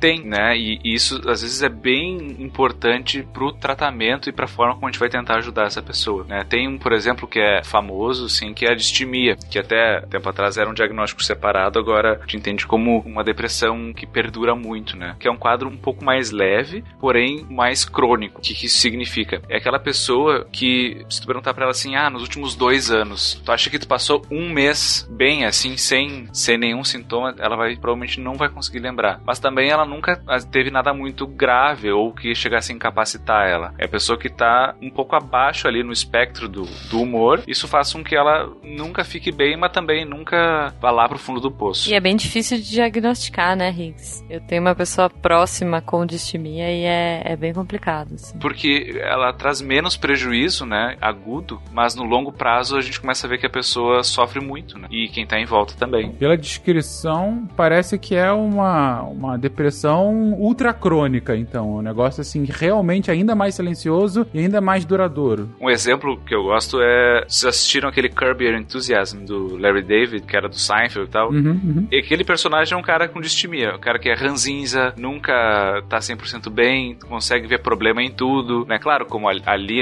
é uma comédia, então essa, essa neurose, chamar assim, fica engraçado. Mas é uma pessoa que tá sempre neurótica com as coisas, não consegue ficar leve, né? A pessoa sempre um pouco pesada, assim. E aí, dentro, tem outra diferenciação que a gente costuma fazer bem importante, é a depressão unipolar e a depressão bipolar, né? A depressão unipolar é essa que a gente tá falando até agora, né? Que a pessoa fica muito triste, fica para baixo, etc, etc. Mas tem a depressão bipolar, que ela se alterna com episódios de mania mania ou hipomania. O que, que é mania ou hipomania? Né? É a pessoa que desenvolve transtorno de humor bipolar. Então ela tem episódios de euforia, onde ela se coloca em risco, onde ela tem comportamentos mais exacerbados. Ela sente que pode tudo, né? Ela sente que pode tudo, né? Então tem vários. Isso daria um cast só sobre isso, né? Mas a gente tratar uma pessoa que tem depressão, que é só depressão, ou a depressão que tá dentro do humor bipolar, é diferente. A gente vai abordar de uma forma diferente. Completamente. Sabe, sabe uma coisa que é completamente diferente, Rick? E aí você comenta isso aqui no unipolar, nós falamos muito sobre a questão do papel na sociedade. Ele fica deficitário, né? Afinal, a gente tem uma sociedade baseada em trabalho e produção e tudo mais, né? É bem óbvio. E aí, essa, a pessoa com, com depressão, óbvio que ela não, ela não produz tanto quanto, então ela tem um, um déficit nesse sentido. Na questão da bipolaridade, por ele ter esse, esse, esse outro lado, né? Inclusive, essa pessoa ela consegue até ser muito produtiva né, nesses períodos, né? Porque ela, dependendo do, de como a pessoa dá fluição a isso, né? Como que ela coloca esse período de mania dela, ela pode ser extremamente produtiva, inclusive. Então é bem interessante como é, diferente esse, até na, no, na questão da como essa pessoa lida socialmente falando, né? Exato. Eu já conheci pessoas que tinham bipolaridade e que os períodos de mania, uh, aliás, de hipomania, era o paraíso dos chefes dela, né? Porque trabalhava 18 horas, né? Comia pouco, passava, né? Então, assim, o escritório achava o máximo, né? Mas daí também depois a pessoa entrava em depressão, daí também não conseguia trabalhar. Mas isso que o Tarek falou, né? Como socialmente algumas coisas vão ser mais aceitáveis do que outras, né? E, por exemplo, tem a depressão psicótica, né? Então, onde a pessoa chega num grau de depressão onde ela começa a ter sintomas que são psicóticos, ou seja, de desconexão com a realidade, né? Então, às vezes a gente tem que entrar com medicações e outras uh, intervenções diferentes, né? E, e assim por diante, né? Então, é, é, é dizer que a pessoa tem depressão, acho que já ajuda muito. Porém, ainda não diz muita coisa. Tem que ir mais a fundo, descobrir melhor o que está acontecendo. Porque tava fácil até agora, né? Diagnosticar uma depressão já tava. Super tranquilo, só melhora. Pois é, tem muitos outros subtipos aí, né? E tudo começa a ficar sombrio. Oh, ei, ei, ei, calma. Pra que chorar? É exatamente o oposto do que a gente tá tentando fazer aqui. Mas, gente, aí a gente tá comentando aqui realmente de depressão, tá comentando sobre causa, sobre a origem do nosso estudo, sobre seus sintomas, sobre as formas, inclusive, algumas formas iniciais de tratamento que a gente também já comentou, sobre como os antidepressivos é, atuam conosco. Mas a gente sabe que a depressão é um dos principais motivos que levam ao segundo ponto do cast de hoje, que é o suicídio, que é é de fato esse ato de retirar a própria vida, um ato que é possivelmente um dos maiores tabus da sociedade moderna. Talvez para quem é da área jornalística sabe do, do quão complexo é falar de suicídio em jornal, porque tem toda a questão de falar em suicídio gera mais suicídio, porque acaba dando ideia para as pessoas. Há toda uma complexidade de se tratar isso normalmente na sociedade, porque se o homicídio é um ato ato que é pra, por todas as sociedades humanas ao longo da história foi visto como um ato de repúdio, né? Você tirar a vida de outra pessoa sempre foi visto como crime, a não ser em raríssimas exceções, justificadas com grandes exceções, assim, de fato. O suicídio é, por muitas é, culturas e até pela nossa, a gente pode comentar, é visto como um ato antinatural. Você tá tirando a sua própria vida, você tá encurtando ela, se a única coisa que a gente tem, o nosso bem mais precioso é a vida, você tirar a vida é você ir contra a natureza, né? A gente já colocou em outros casts que a simplificação humana é que nós somos sacos de DNA para serem transmitidos para a próxima geração. e enquanto a gente está aqui vivo, a gente está aqui protegendo nossos DNAs para serem retransmitidos. Essa é a nossa função biológica. Socialmente, a vida como o bem maior, como a grande coisa a ser preservada e tudo mais. Ou seja, há a concepção de que você está indo contra tanto uma função biológica como uma, uma existência social, enfim. É um ato bem. Não tem outra palavra para falar. É um ato de tabu. Mas ao mesmo tempo, é talvez uma das coisas mais recorrentes da história da humanidade, esse ato de tirar a própria vida, não? É, Fencas, assim, como você falou, né? Historicamente, a gente tem até algumas formas aí que as sociedades e culturas lidavam com suicídio suicídio. Então, sei lá, se a gente for pensar na época antiga, né? Em Atenas, as pessoas que cometiam suicídio, por exemplo, não tinham nenhuma honra. Não podiam ter funeral, eram enterradas sozinhas, elas não tinham lápides. Na França, sei lá, 1600 e pouco, 1670, era muito grave o suicídio. Então, o corpo era jogado na rua, ele era virado para baixo. Então, assim, todos os bens eram confiscados. Você, desde os tempos antigos, você não tem esse, não tem esse respeito pela pessoa que, que comete esse ato, né? Enfim, é bem complicado. É, é uma relação bem, bem difícil da sociedade em aceitar isso, né? Em, em entender, enfim, a gente tem até algumas, algumas culturas que aceitam até um pouco melhor. O que eu vejo é que ou a gente tem uma cultura em que tem algum mecanismo de prevenção ao suicídio, né? Então é vergonhoso, né? A própria cultura cristã que a gente estava falando mais cedo, né? Bom, se aqui é só uma passagem para uma vida eterna, por que, que eu vou ficar aqui, né? Então tipo, vou logo para a próxima fase. Só que então se cria um mecanismo de, bom, se eu cometer suicídio, eu não vou pro céu, né? Eu não vou atingir. Então, e, e nas sociedades em que isso, o suicídio ele foi aceito, na verdade, normalmente ele tinha alguma função, né? Então, o soldado que, que perdeu a guerra, então ele vai lá, né, e tudo mais, mas tinha uma função social e, e normalmente estava ainda associada à questão de vergonha, à questão de algo ruim. Então, é, dificilmente a gente vai achar algum relato onde o, o, o suicídio está associado positivamente a alguma coisa, né? Ainda nas situações em que era aceito, era aceito com uma função específica e ainda assim não era muito bonito. Né? É, a gente tem alguns tipos, né, de suicídios, por exemplo, é, suicídios coletivos, vai, eu, eu, dei uma pesquisada nisso, a gente tem, sei lá, Heaven's Gate, Jonestown, não sei se, enfim, os ouvintes conhecem, eu acho que não, não vale o mérito a gente entrar aqui, mas que era uma pressão social, né, enfim, são, são pactos, são, são coisas que, é, é uma questão ali meio distorcida, né, de uma visão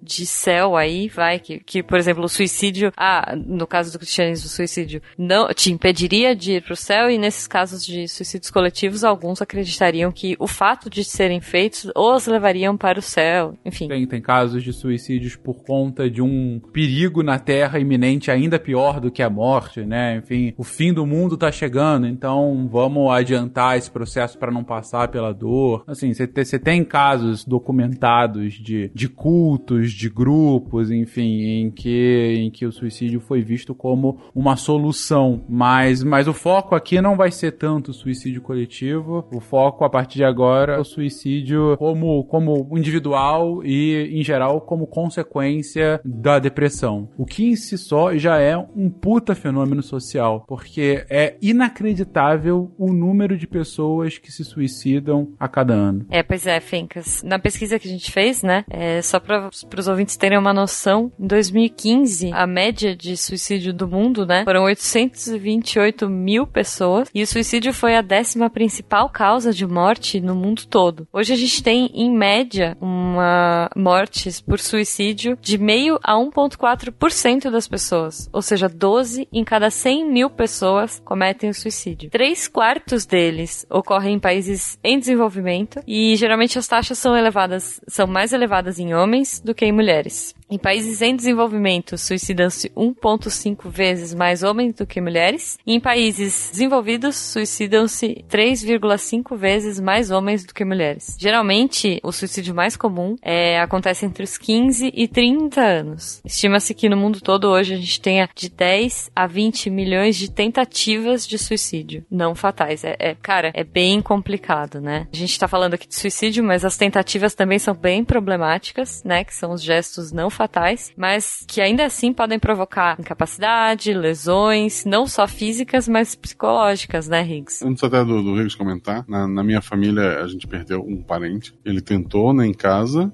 foi resgatado, levado para o hospital e por negligência do hospital ele conseguiu sair e na segunda tentativa ele teve o sucesso, né? Foi, ah, não, já passou, sabe? Ah, foi coisa de momento, sei lá o que pensaram, mas por um erro, um erro médico, né? Porque o cara que fez isso uma vez, ele, ele vai tentar segunda. E daí ele não tá mais assim entre a gente. E daí eu puxo mais uma questão de preconceito, só antes da gente seguir, da questão do, do clássico, assim, ai, a pessoa que tenta se matar, ela não quer se matar de verdade. A pessoa É que tenta se matar, atenção, ela né? quer chamar atenção. Exatamente. Então, é, é bem complicado lidar com uma tentativa de suicídio mal sucedida dessa forma, sabe? A gente, eu não sei se ficou claro os números. A gente tem cerca de 20 milhões de tentativas de suicídio a cada ano no mundo. É uma grande São Paulo que tenta se suicidar a cada ano no mundo. 20 milhões de pessoas. E, e- esses só dos suicídios não fatais. Dos fatais o número varia um pouco, mas chega próximo a um milhão de pessoas que se suicidam por ano. É muito, gente. É muita, muita gente. Tem alguns lugares no mundo que suicídio tem uma taxa de morte maior do que homicídio. Ah, Num país como o Brasil, em que você tem um número elevado de homicídio, isso pode, enfim, a gente tem um número muito elevado para homicídio, mas tem muitos países que não. Você tem muito mais suicídio, de fato. É realmente uma das formas bastante comuns de término de vida. E como disse a Ju, né, né Higgs, é, claro, pode vir realmente uma- o fim último, né, de quem tenta, pode vir a morte, mas mesmo aqueles que, que não conseguem por algum motivo acabam tendo algum tipo de, de lesão, algum tipo de incapacidade, algum tipo de consequência desse seu ato. É interessante observar assim que tem muito muita interpretação em cima disso, né? Porque como também é difícil para as pessoas lidarem com isso, a gente acaba tentando achar explicações que não são mais confortáveis, do tipo, ah, a pessoa tá querendo chamar atenção. Ah, a pessoa se quisesse ela tinha se matado mesmo, né? Então, só que quando a gente trata de qualquer coisa que lida com vida ou morte, ah, a gente, mesmo que possa ser um pedido de ajuda, mesmo que possa ser só para chamar atenção, a gente encara como se fosse de verdade. Porque vai que é, né? E infelizmente, eh, esse tipo de, de situação que, que o Guacha comentou não é raro de acontecer, né? Então, acaba que, até porque muitas vezes as equipes de saúde não estão bem preparadas para lidar com esse tipo de fenômeno, né? E a gente sabe que um dos fatores de risco para a pessoa vir a tentar cometer suicídio é ela já ter tentado antes. Então, a cada vez que a pessoa tenta, aumenta a chance dela tentar de novo, né? E claro, os números vão variar, né? Mas a gente consegue ver que, por exemplo, tem diferença de, de sexo, né? Então, apesar das mulheres tentarem mais, eh, normalmente os homens acabam conseguindo mais, né? Então a taxa de suicídio entre homens é maior, né? E isso tem a ver com o tipo de método que é utilizado, que normalmente os homens tentam de formas menos reversíveis, vamos dizer assim. Mas muitas vezes as pessoas sobrevivem às suas tentativas e ficam com algum tipo de lesão. E quando não tem ah, algum tipo de lesão física, ah, fica a cicatriz emocional também para lidar, né? Que por si só já não é fácil, né? Então tem muitas consequências mais ou menos observáveis, né? E isso a gente tem que lidar, né? Eu, eu, eu diria mais até, Riggs, na questão de lidar com consequências, e a gente tava, a gente falou lá atrás, né, do Pinel, da ideia de cuidar, de tratar de uma forma mais humana, uma coisa que eu vejo, assim, até por, por ter acompanhado, né, algumas tentativas aí, algumas coisas de família, que o tratamento hospitalar para um, pra uma pessoa que tentou suicídio é péssima. A equipe de saúde, ela, ela tem muita resistência e ela acaba tratando até, não sei, assim, eu não vou generalizar, tá? Porque cada pessoa lida de uma forma, mas assim, eu já vi casos de enfermeiros, de médicos que realmente ficam super bravos com aquele paciente por ele ter tentado tirar a vida dele. Tipo assim, poxa, eu tô aqui no hospital tentando salvar vidas, eu já ouvi esse discurso, tá? Inclusive, no quarto, não comigo, mas assim, eu tava acompanhando uma pessoa e isso, e assim, ah, é, olha, a gente tá aqui tentando salvar vidas. mas que empatia, hein? Nossa. Não, e, e a questão da- que a gente falou de comparar com outros, né? Falar assim, olha só, você tentou tirar sua vida e tem tanta gente nesse hospital lutando por ela, né? Então é meio complicado, assim, a forma. Se você é, é de equipe de saúde, se você trabalha com saúde, pensa nisso também, né? Pensa como essa pessoa. É, é muito difícil chegar nessa situação. Então, não é fácil também. Ela pode ter tentado, pode estar com uma nova oportunidade, mas ainda assim ela tá deprimida, ela, como o Higgs falou, se uma pessoa já tentou suicídio, aumenta a chance dela tentar de novo. E se ela for maltratada nesse processo, se ela sofrer mais pressão social, né, enfim, isso vai aumentar os fatores de risco de novo.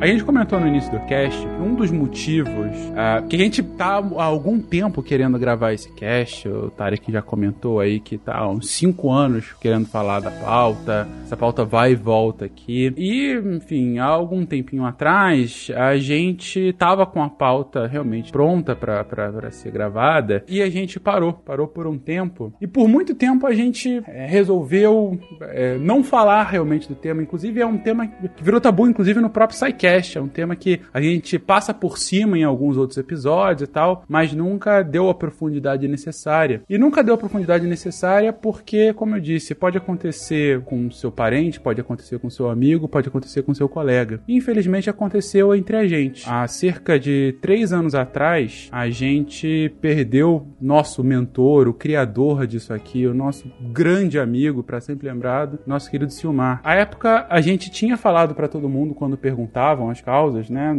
Por que, que ele tinha ido tão jovem e tudo mais, que ele estava doente. E de fato ele estava doente. O Silmar tinha um estado grave de depressão durante algum tempo e ele tirou a própria vida. Ele tirou a própria vida e, enfim, por respeito à família, obviamente, pela situação, a gente ficou sabendo logo o que aconteceu. Pouquíssimas pessoas da equipe, na verdade, acabaram sabendo quando aconteceu. E por respeito à família, a gente quis manter isso ah, em sigilo. Claro, foi falando com a Fernanda, né, a viúva, sobre a situação. O próprio Higgs deu muito apoio para a família nesse processo. E durante algum tempo, enfim, a gente lidou com a situação da melhor forma que a família quis lidar com a situação. Até que, recentemente, não tão mais recentemente, mas há alguns meses atrás, a Fernanda, que volta e meia vem falar conosco sobre assuntos variados, a Fernanda veio falar comigo, para quem não sabe, gente, Fernanda, a viúva do Silmar, veio falar comigo justamente da necessidade da gente falar sobre esse assunto. Justamente porque aconteceu na família dela, com o companheiro dela, porque aconteceu com o pai da filha dela, porque aconteceu com o nosso amigo, o que aconteceu com um cara que, puta, tanta gente da internet admirava pra caramba,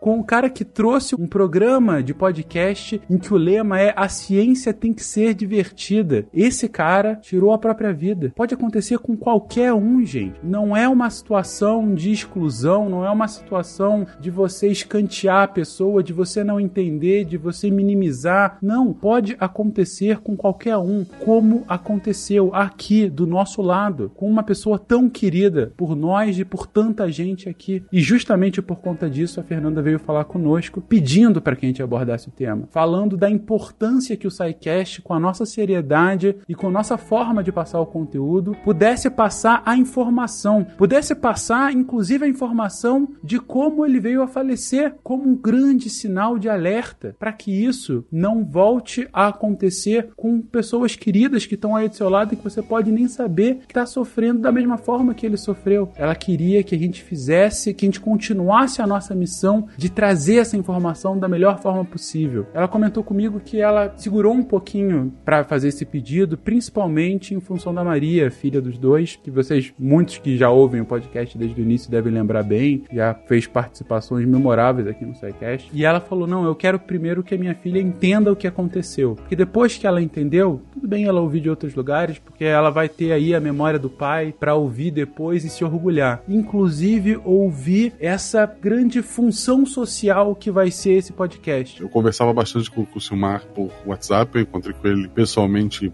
pouquíssimas vezes e assim que a gente conversava nesse tempo todo que ele teve afastado do SciCast e tal ele não foi com, com raiva, com, com, com, ódio de ninguém, sabe? Com toda, ele era uma pessoa difícil, ele tinha as brigas dele. É, se alguém tem, tem algum motivo para ter raiva dele que seja, saiba que ele não levou nenhuma raiva de, de, de, de ninguém. Então, que as pessoas consigam ver todos os acertos que ele cometeu com, com o SciCast, com esse projeto, todo o Portal Deviante. E se hoje eu tenho um podcast de RPG, se hoje eu e o Jujuba temos um podcast de humor, se hoje tem é, Contrafactual, se tem Spin, se teve o podcast do, do, do Rigoli com a Jujuba, que infelizmente deu uma parada sobre psicologia, se existe todo esse universo de, de podcasts, de entretenimento, de conhecimento que está recebendo hoje, é porque esse cara se dedicou muito a tudo isso. Não ia ter nada disso. Vocês não iam saber quem eu sou se não fosse o Silmar apostar em mim. Eu ia estar tá gravando um podcast é, de videogame, sei lá, com 200, 300 ouvintes. Eu, eu devo muito, assim, ao Silmar. Tudo que ele fez, eu enxergo todos os erros dele dele. Tem vários, como todos nós temos. Como você que tá ouvindo tem. Mas eu quero que vocês guardem dele isso do que ele fez de bom. Porque esse projeto, eu, a Jujuba, seja pelo, pelo SciCast, pelo Missangas, qualquer projeto, quantas mensagens não recebeu? Nossa, eu tava num dia muito triste, eu tava num, me recuperando de uma depressão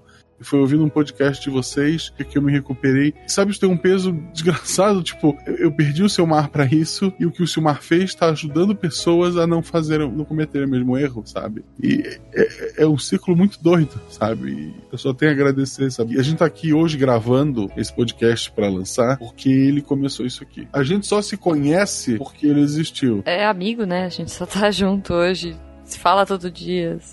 Qualquer coisa que eu fosse falar agora seria redundante, então só, só queria dizer que eu concordo 100% com o que o Guacha fala. É, é essa a importância, sabe? É essa a dimensão. E é essa autocrítica também. E eu acho que vale de novo, né? O Simar era uma pessoa conhecida, o Simar uh, teve muito contato com muita gente e até a gente que era mais próximo não esperava que isso fosse acontecer. Então, uma coisa importante, a gente vai falar de prevenção, a gente vai falar de tratamento, a gente vai falar de um monte de coisa, porém, para quem fica, é importante lembrar que às vezes por mais que a gente faça, por mais que a gente fique atento, uh, nem sempre a gente consegue ajudar, né? A gente diz que depressão pode ser uma doença terminal, né? E às vezes a gente, né, como o Asha comentou do familiar dele, né? A gente tem o caso do Silmar, às vezes, por mais que todo mundo fique atento, que todo mundo tente, a gente não consegue. Às vezes a gente, a gente consegue fazer é postergar isso, né? A gente consegue às vezes uma sobrevida, né? E a gente sempre luta para prevenir, para ganhar tempo, para fazer a pessoa mudar de ideia, mas às vezes vezes a gente ou não tem tempo, ou não tem oportunidade, ou a gente nem fica sabendo. Né? E por isso que a gente bate muito na tecla de peçam ajuda. Esse pedir ajuda é oportunizar as pessoas que te amam a poder tentar te ajudar. Né? E, e, e é só isso que a gente pode pedir, na verdade, né? Porque é ter a oportunidade de tentar fazer algo, né? E, e eu acho que dentre tantos legados que o Silmar já deixou pra gente, se esse a gente conseguisse deixar com esse cast, com esse episódio de que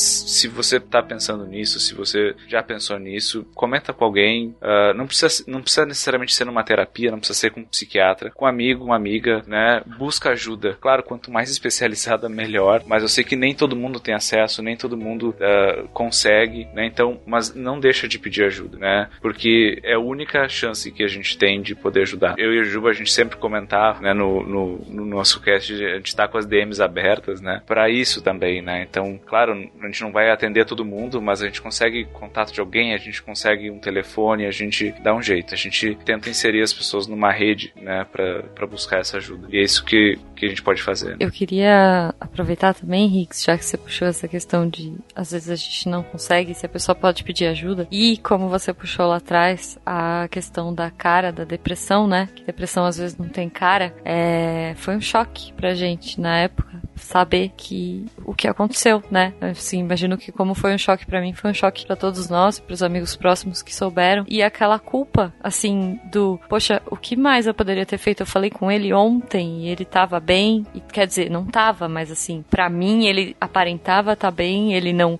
me pediu nada, né? Então, assim, eu, eu, eu posso dizer por mim, e aí eu acho que o Rico ele pode ajudar um pouco também, mas assim, é, é, uma, é uma culpa muito grande que recai, em, né, em quem fica, de assim, poxa, o que que, aonde eu falhei, o que que eu podia ter feito? Será que se eu tivesse feito diferente, as coisas teriam sido diferentes, né? A gente comentou também naquele sidecast que nós fizemos comentando, né, é, em homenagem ao Silmar. A gente até chegou a falar. Sim, porque a gente sabia ali, né, mas a gente não podia... Naquele ponto a gente já sabia, mas a gente, em respeito, como o Fencas falou, a família, a gente não podia falar exatamente tudo. E a gente até comentou que, que talvez não, não teve o, o peso que hoje hoje vai ter, mas naquele momento a gente comentou que eu comentei, por exemplo, que eu havia falado com ele na semana anterior. A gente tava conversando um dia à noite, acho que tinha uns quatro dias que eu não falava, três dias talvez, e eu tava conversando com ele sobre a viagem dele, sabe? Que ele, que ele fez com, com, com a família dele. E acho que naquele momento a gente chegou a comentar, mas dado o contexto, que a gente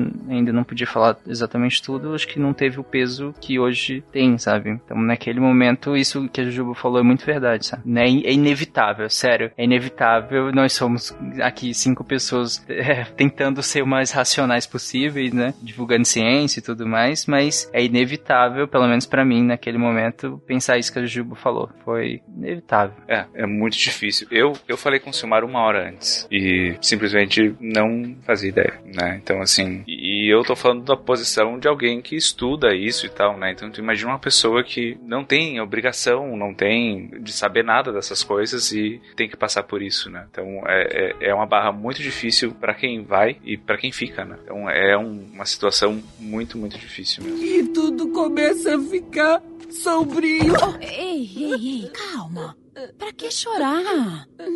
É exatamente o oposto do que a gente tá tentando fazer aqui. Como a gente disse, seria um dos casts mais difíceis que a gente ia gravar na história do SciCast, pelo tema e pelo contexto. E a gente não pode, nesse cast específico, nos distanciarmos muito do contexto, porque a gente tá diretamente, a gente foi diretamente afetado por ele. Assim como não tenho dúvida que muitos de vocês, ouvintes, também o foram. Também podem ter passado por uma situação, como o Guaxa comentou agora há pouco, de um familiar dele. Podem estar passando por uma situação em que você sabe que tem uma pessoa deprimida próxima a você. Você pode estar deprimido nesse momento e pode usar o podcast como uma, uma forma de, de melhorar um pouco ou não tá funcionando e você quer alguma, alguma outra forma. Enfim, a gente sabe quão complexo, profundo, complicado, silencioso é isso. E a gente, a partir justamente dessa excelente, desse excelente chamado que a Fernanda fez com a gente, a gente quis fazer esse chamado para vocês. A gente quis, como eu disse, pegar esse exemplo, um exemplo tão próximo de uma pessoa tão próxima a gente e a todos vocês, e utilizar como um caso de que de fato era indistinguível, era indecifrável, simplesmente aconteceu. Eu diria mais também um alerta, né, Finca? E justamente por conta desse alerta, Ju, a gente iria agora mudar um pouco o tom desse cast, porque o cast, sem dúvida até agora, e por um motivo muito óbvio, tá com um, um tom um pouco mais soturno, não é um tema fácil de se lidar, mais uma vez, ainda mais por conta do contexto, mas tem tratamento, tem como se prevenir, tem como amenizar, tem como você ir lidando aos poucos, devagarzinho, com esse mal, esse mal tão absoluto que tem hoje na nossa sociedade. Gente, como? Como a gente pode se prevenir da depressão? O que fazer para essa doença silenciosa não aparecer na gente, em quem a gente gosta, em quem tá ao nosso redor? Tem umas coisas que o pessoal fala e a gente brinca, né? Mas a gente realmente pode ajudar em prevenções. Do tipo, rotina de sono regular, evitar consumo de álcool e drogas, praticar atividade física, ajuda muito, manter uma dieta equilibrada. Parece, parece aquele cartazinho padrão, né?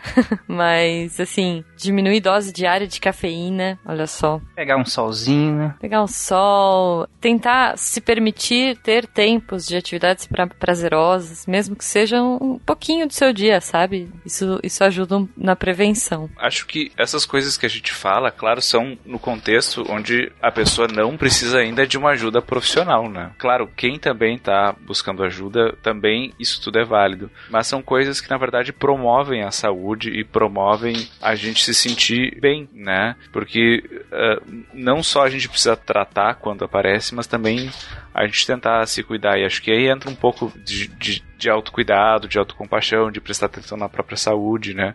Que não é fácil, né? Acho que aí a gente entra numa questão uh, social, assim, né? De que a gente não vive num mundo saudável, né? E a gente tenta ser saudável num mundo muito doente às vezes. E acho que esse é o grande desafio, né? Uma das, das possibilidades, né? Que também é a própria psicoterapia, né? De que às vezes a pessoa, se ela buscar ajuda quando ela está enfrentando problemas, que talvez não é uma depressão ainda instalada, ela aumenta muito a chance de resolver esse problema de uma forma mais saudável, né? E que não chegue a agravar tanto. Que mais ou menos é muitas vezes a regra de qualquer uh, doença, de qualquer problema é quanto mais cedo a gente atacar, melhor.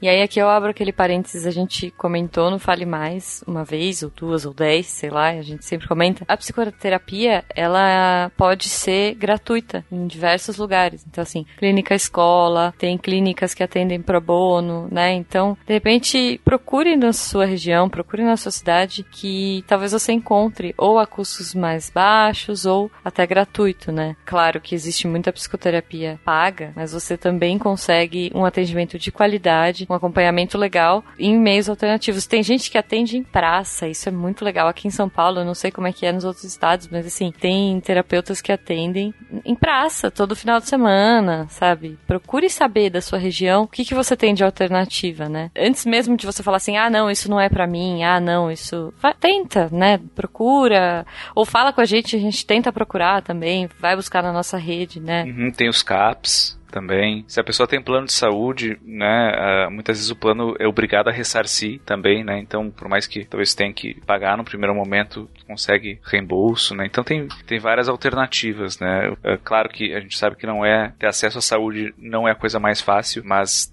tem formas, né? E, e dá para dá pra conseguir. E aí vocês comentaram muito de prevenção, já um pouquinho de tratamento. O Bach comenta um pouco dos tratamentos farmacológicos, ou seja, como os fármacos podem fazer com que esse. É, porque haja esse melhor equilíbrio, é, haja de fato um processo um pouco mais fluido neurológico, né? E, enfim, vocês também começam a citar sobre tratamentos psicológicos, né? É, é, relacionados à depressão. Esse acompanhamento, né?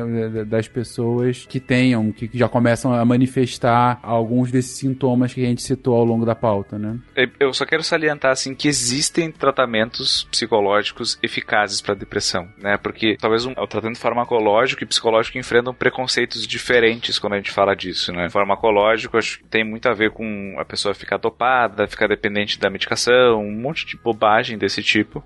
E o psicológico é de que é, não funciona, ou de que é bobagem, ou de ah, eu tenho amigos para conversar, não preciso na terapia e tal. Mas assim como é um transtorno específico, a gente tem técnicas específicas para lidar com isso. E, e, a gente sabe que elas funcionam. Então, assim, por que eu tô falando isso? Um, pela questão do preconceito, e dois, para instaurar esperança. Né? Se uh, a pessoa tá com depressão, ela pode buscar ajuda e essa ajuda pode sim ser eficaz. Né? Não é só um paliativo, não é só para desabafar, né? São coisas que a pessoa vai perceber diferença se ela buscar ajuda. Tem tratamentos que, que vai fazer a pessoa se sentir muito, muito melhor. It gets better, né? It gets better, exatamente. E também tem formas de você tentar prevenir casos de suicídio. A gente já mostrou aqui o quão complexo é você identificar, o quão surpresa pode vir a ser, né? Quando você começa a ver casos de uma tentativa de suicídio, ou enfim, um suicídio uh, que se concretiza. Mas há formas de você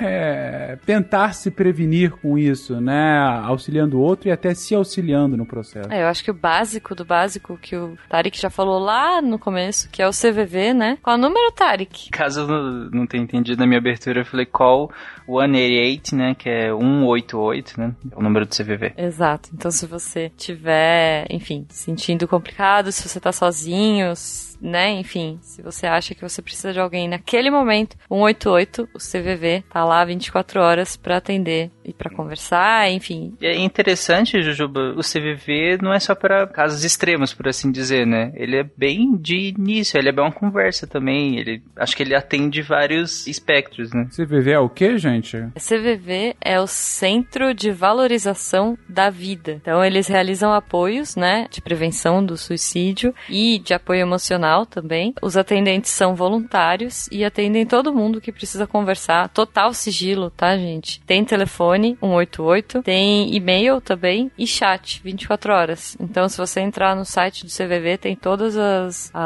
tem, tem as abinhas lá, você já pode clicar direto no chat, conversar com alguém. cvv.org.br e tem toda essa preocupação, né? Eles até têm uma campanha muito bacana, né, que é aqueles meses de cores, né, que começou com com Outubro Rosa rosa e tal, e aí outros foram para outros meses, e que eles têm o, o, setembro amarelo, né? Que é justamente de prevenção de suicídio. Esse episódio está sendo lançado aqui, uh, aqui no início de fevereiro, mas o próprio movimento comenta que a campanha do setembro amarelo é em setembro, mas falar sobre prevenção de suicídio em todos os meses do ano é fundamental. Assim, não precisa esperar até lá. Exato. Acho que é até uma opção nossa de ter lançado esse episódio em fevereiro e não em setembro, né? Pra gente poder falar o tempo todo. Exatamente, porque não é um tema só naquele momento, é falar, é, é a necessidade de se falar desse tema justamente para tentar gerenciá-lo, para tentar contorná-lo o máximo possível. Aliás, a gente sempre faz isso, né? A gente sempre procura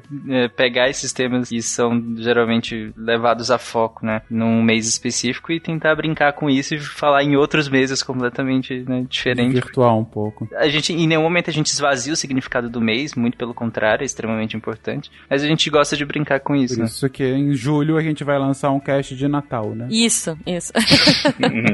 Sobre o CVV, eu acho que, só pra arrematar, por mais que sejam pessoas voluntárias, é gente com treinamento. Sim, com certeza. Sim. Não é qualquer um, tá, gente? Não, não se preocupa. Assim, ah, você é voluntário, então eu vou pro Twitter reclamar. Em- Embora seja legal tu conversar com teus amigos, etc e tal, o CVV ele é mais do que isso. Ele, são pessoas realmente treinadas, não sei se é a palavra certa, né? Mas treinadas pra estar te ouvindo e te ajudando numa hora dessa. Então, é voluntário, mas não é bagunça. Exatamente. E aí a gente tem uma outra prevenção no caso do suicídio específico, que é a intervenção em crise, né, Higgs? Acho que a gente pode falar um pouquinho sobre, porque de repente você, a gente falou aqui de casos silenciosos, mas às vezes as pessoas, algumas pessoas podem dar mais ah, sinais, né? E nesses casos você pode chegar com uma intervenção um pouco mais assertiva, do tipo monitorar, sei lá, retirar acesso a métodos, né, do ambiente da pessoa, arma, venenos, remédios para dormir, coisas do tipo. São coisas simples, mas que podem aumentar muito a chance da, da gente conseguir ajudar a pessoa, né? E não, é uma- não são coisas que precisa ser um profissional da saúde pra fazer ou, ou algo do tipo. São coisas que podem te ajudar a lidar com uma pessoa ou até você mesmo, né? Se, se tá nessa situação, a gente tentar enfrentar, né? Então, como, como o Juba comentou, né? A primeira coisa é não tentar lidar com isso sozinho, né? Então, seja você a pessoa precisando de ajuda ou familiar ou amigo, né? Ah, buscar a ajuda de outras pessoas e daí nessa hora é que o tabu se torna um problema, né? Porque vem a vergonha de levar para as outras pessoas ou a gente fica com medo de que a pessoa vai ah, não vai gostar que tu falou e tal. Lembrando que é uma situação de risco de vida, né? Então, depois a gente lida com a vergonha, depois a gente lida com as consequências, mas no primeiro momento a gente tenta salvar a vida da pessoa, né? Garantiu depois, né? Isso garantiu depois, exatamente, né? Então,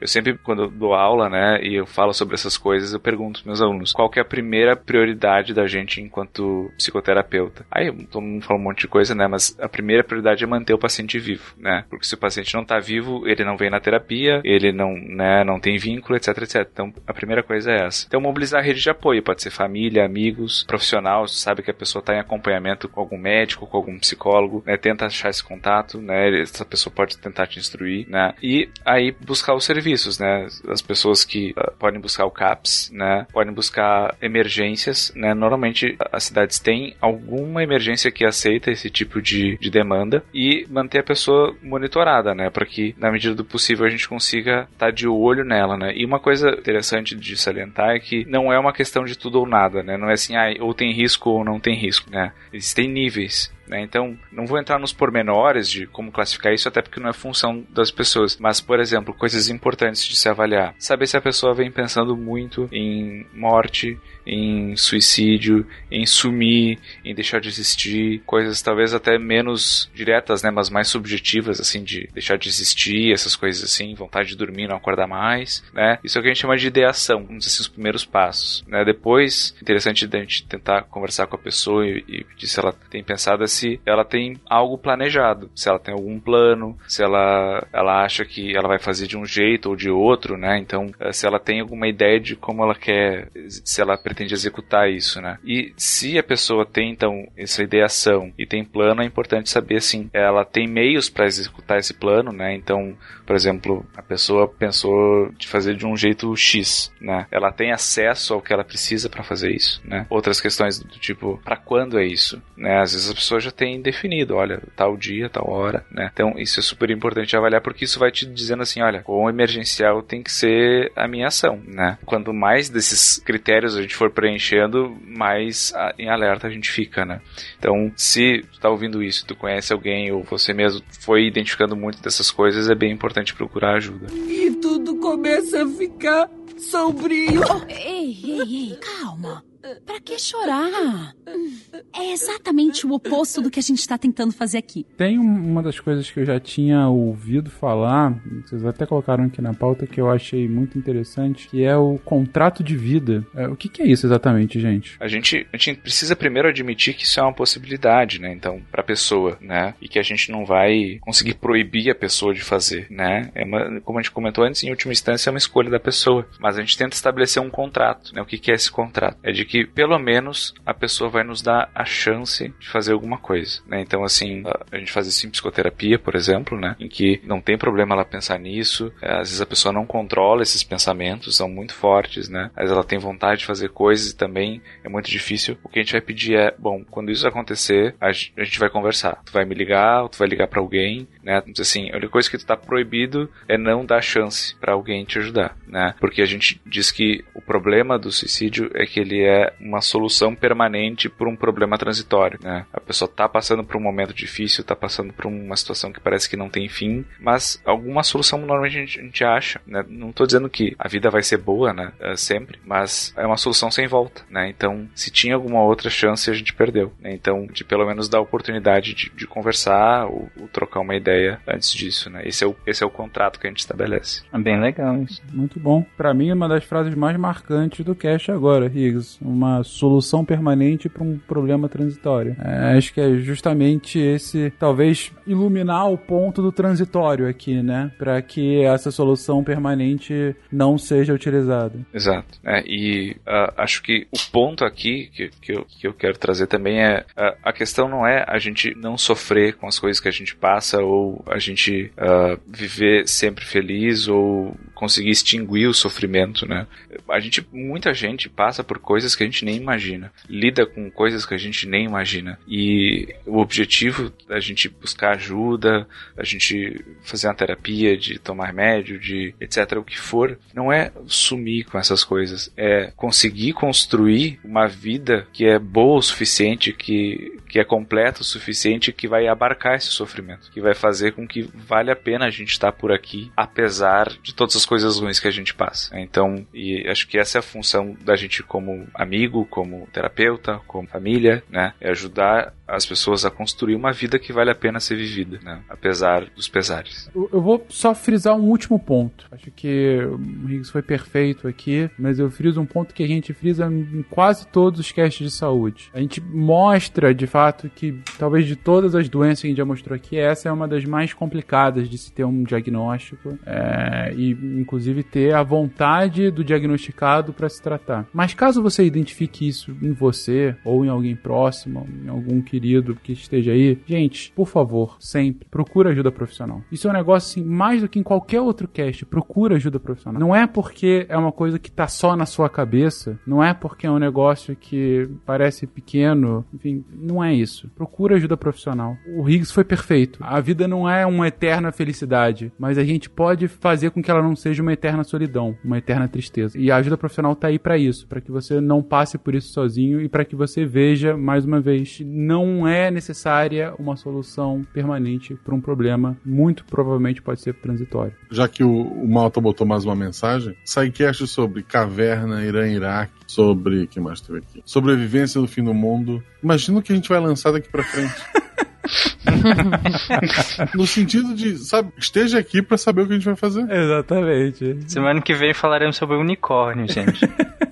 Não, não, shh, não conta. sobre algodão doce. Não conta, deixa a pessoa esperar pra saber o que ela vai acompanhar com a gente, poxa. É. É isso. Ela vai ter que estar por aqui para saber. Então, pessoal, fica com a gente. Se eu fosse você, ouvinte, eu ficaria. Vai valer a pena. Sim.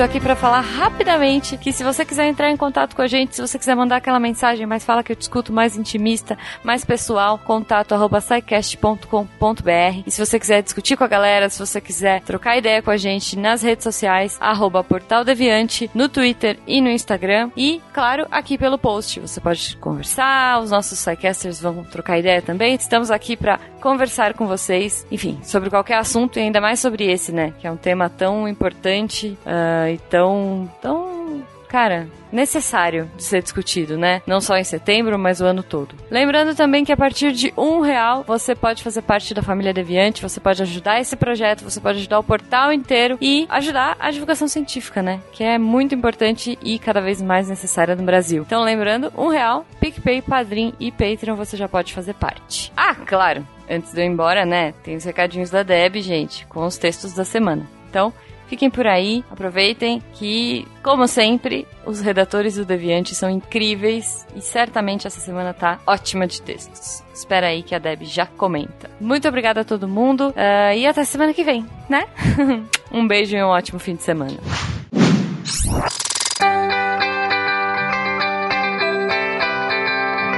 da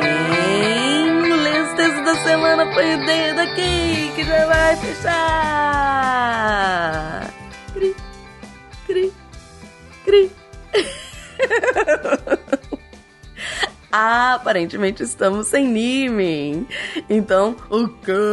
Você não leu? Olha o que, que você tá perdendo. Segunda-feira a gente teve texto da Isabela Fontanella, nossa redatora de economia mais maravilhosa incrível. Ela escreveu sobre fintechs e competição bancária. O texto tá muito interessante, corre lá pra ver. Terça-feira teve o primeiro texto do ano do Antônio Lucas e ele traz um assunto importantíssimo. Como que em pleno 2020, em vez de carros voadores, estamos vendo a volta ou permanência de infecções sexualmente transmissíveis texto tá muito legal. Quarta-feira, Marcel Vitorino saiu do marketing e resolveu arriscar num conto. Essa é a primeira parte do Réveillon na Paulista. E eu vou dizer, tô eu aqui roendo os dedos da mão e pé, esperando a segunda parte.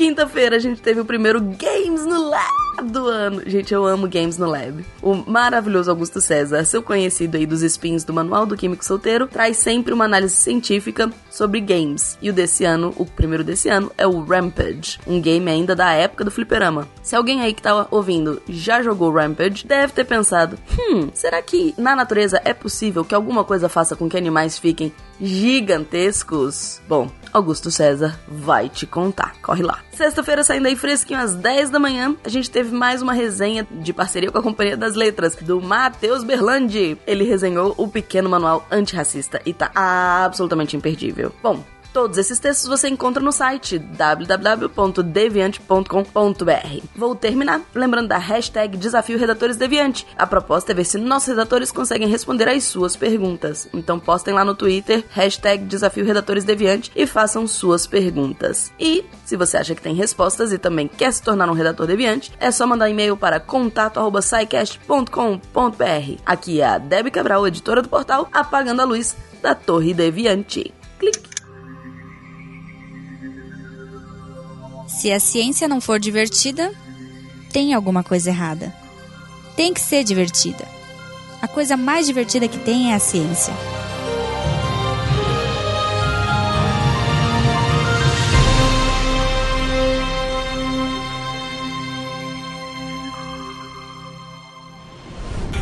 Este programa foi editado por Tapcast. Edições e produções de podcast.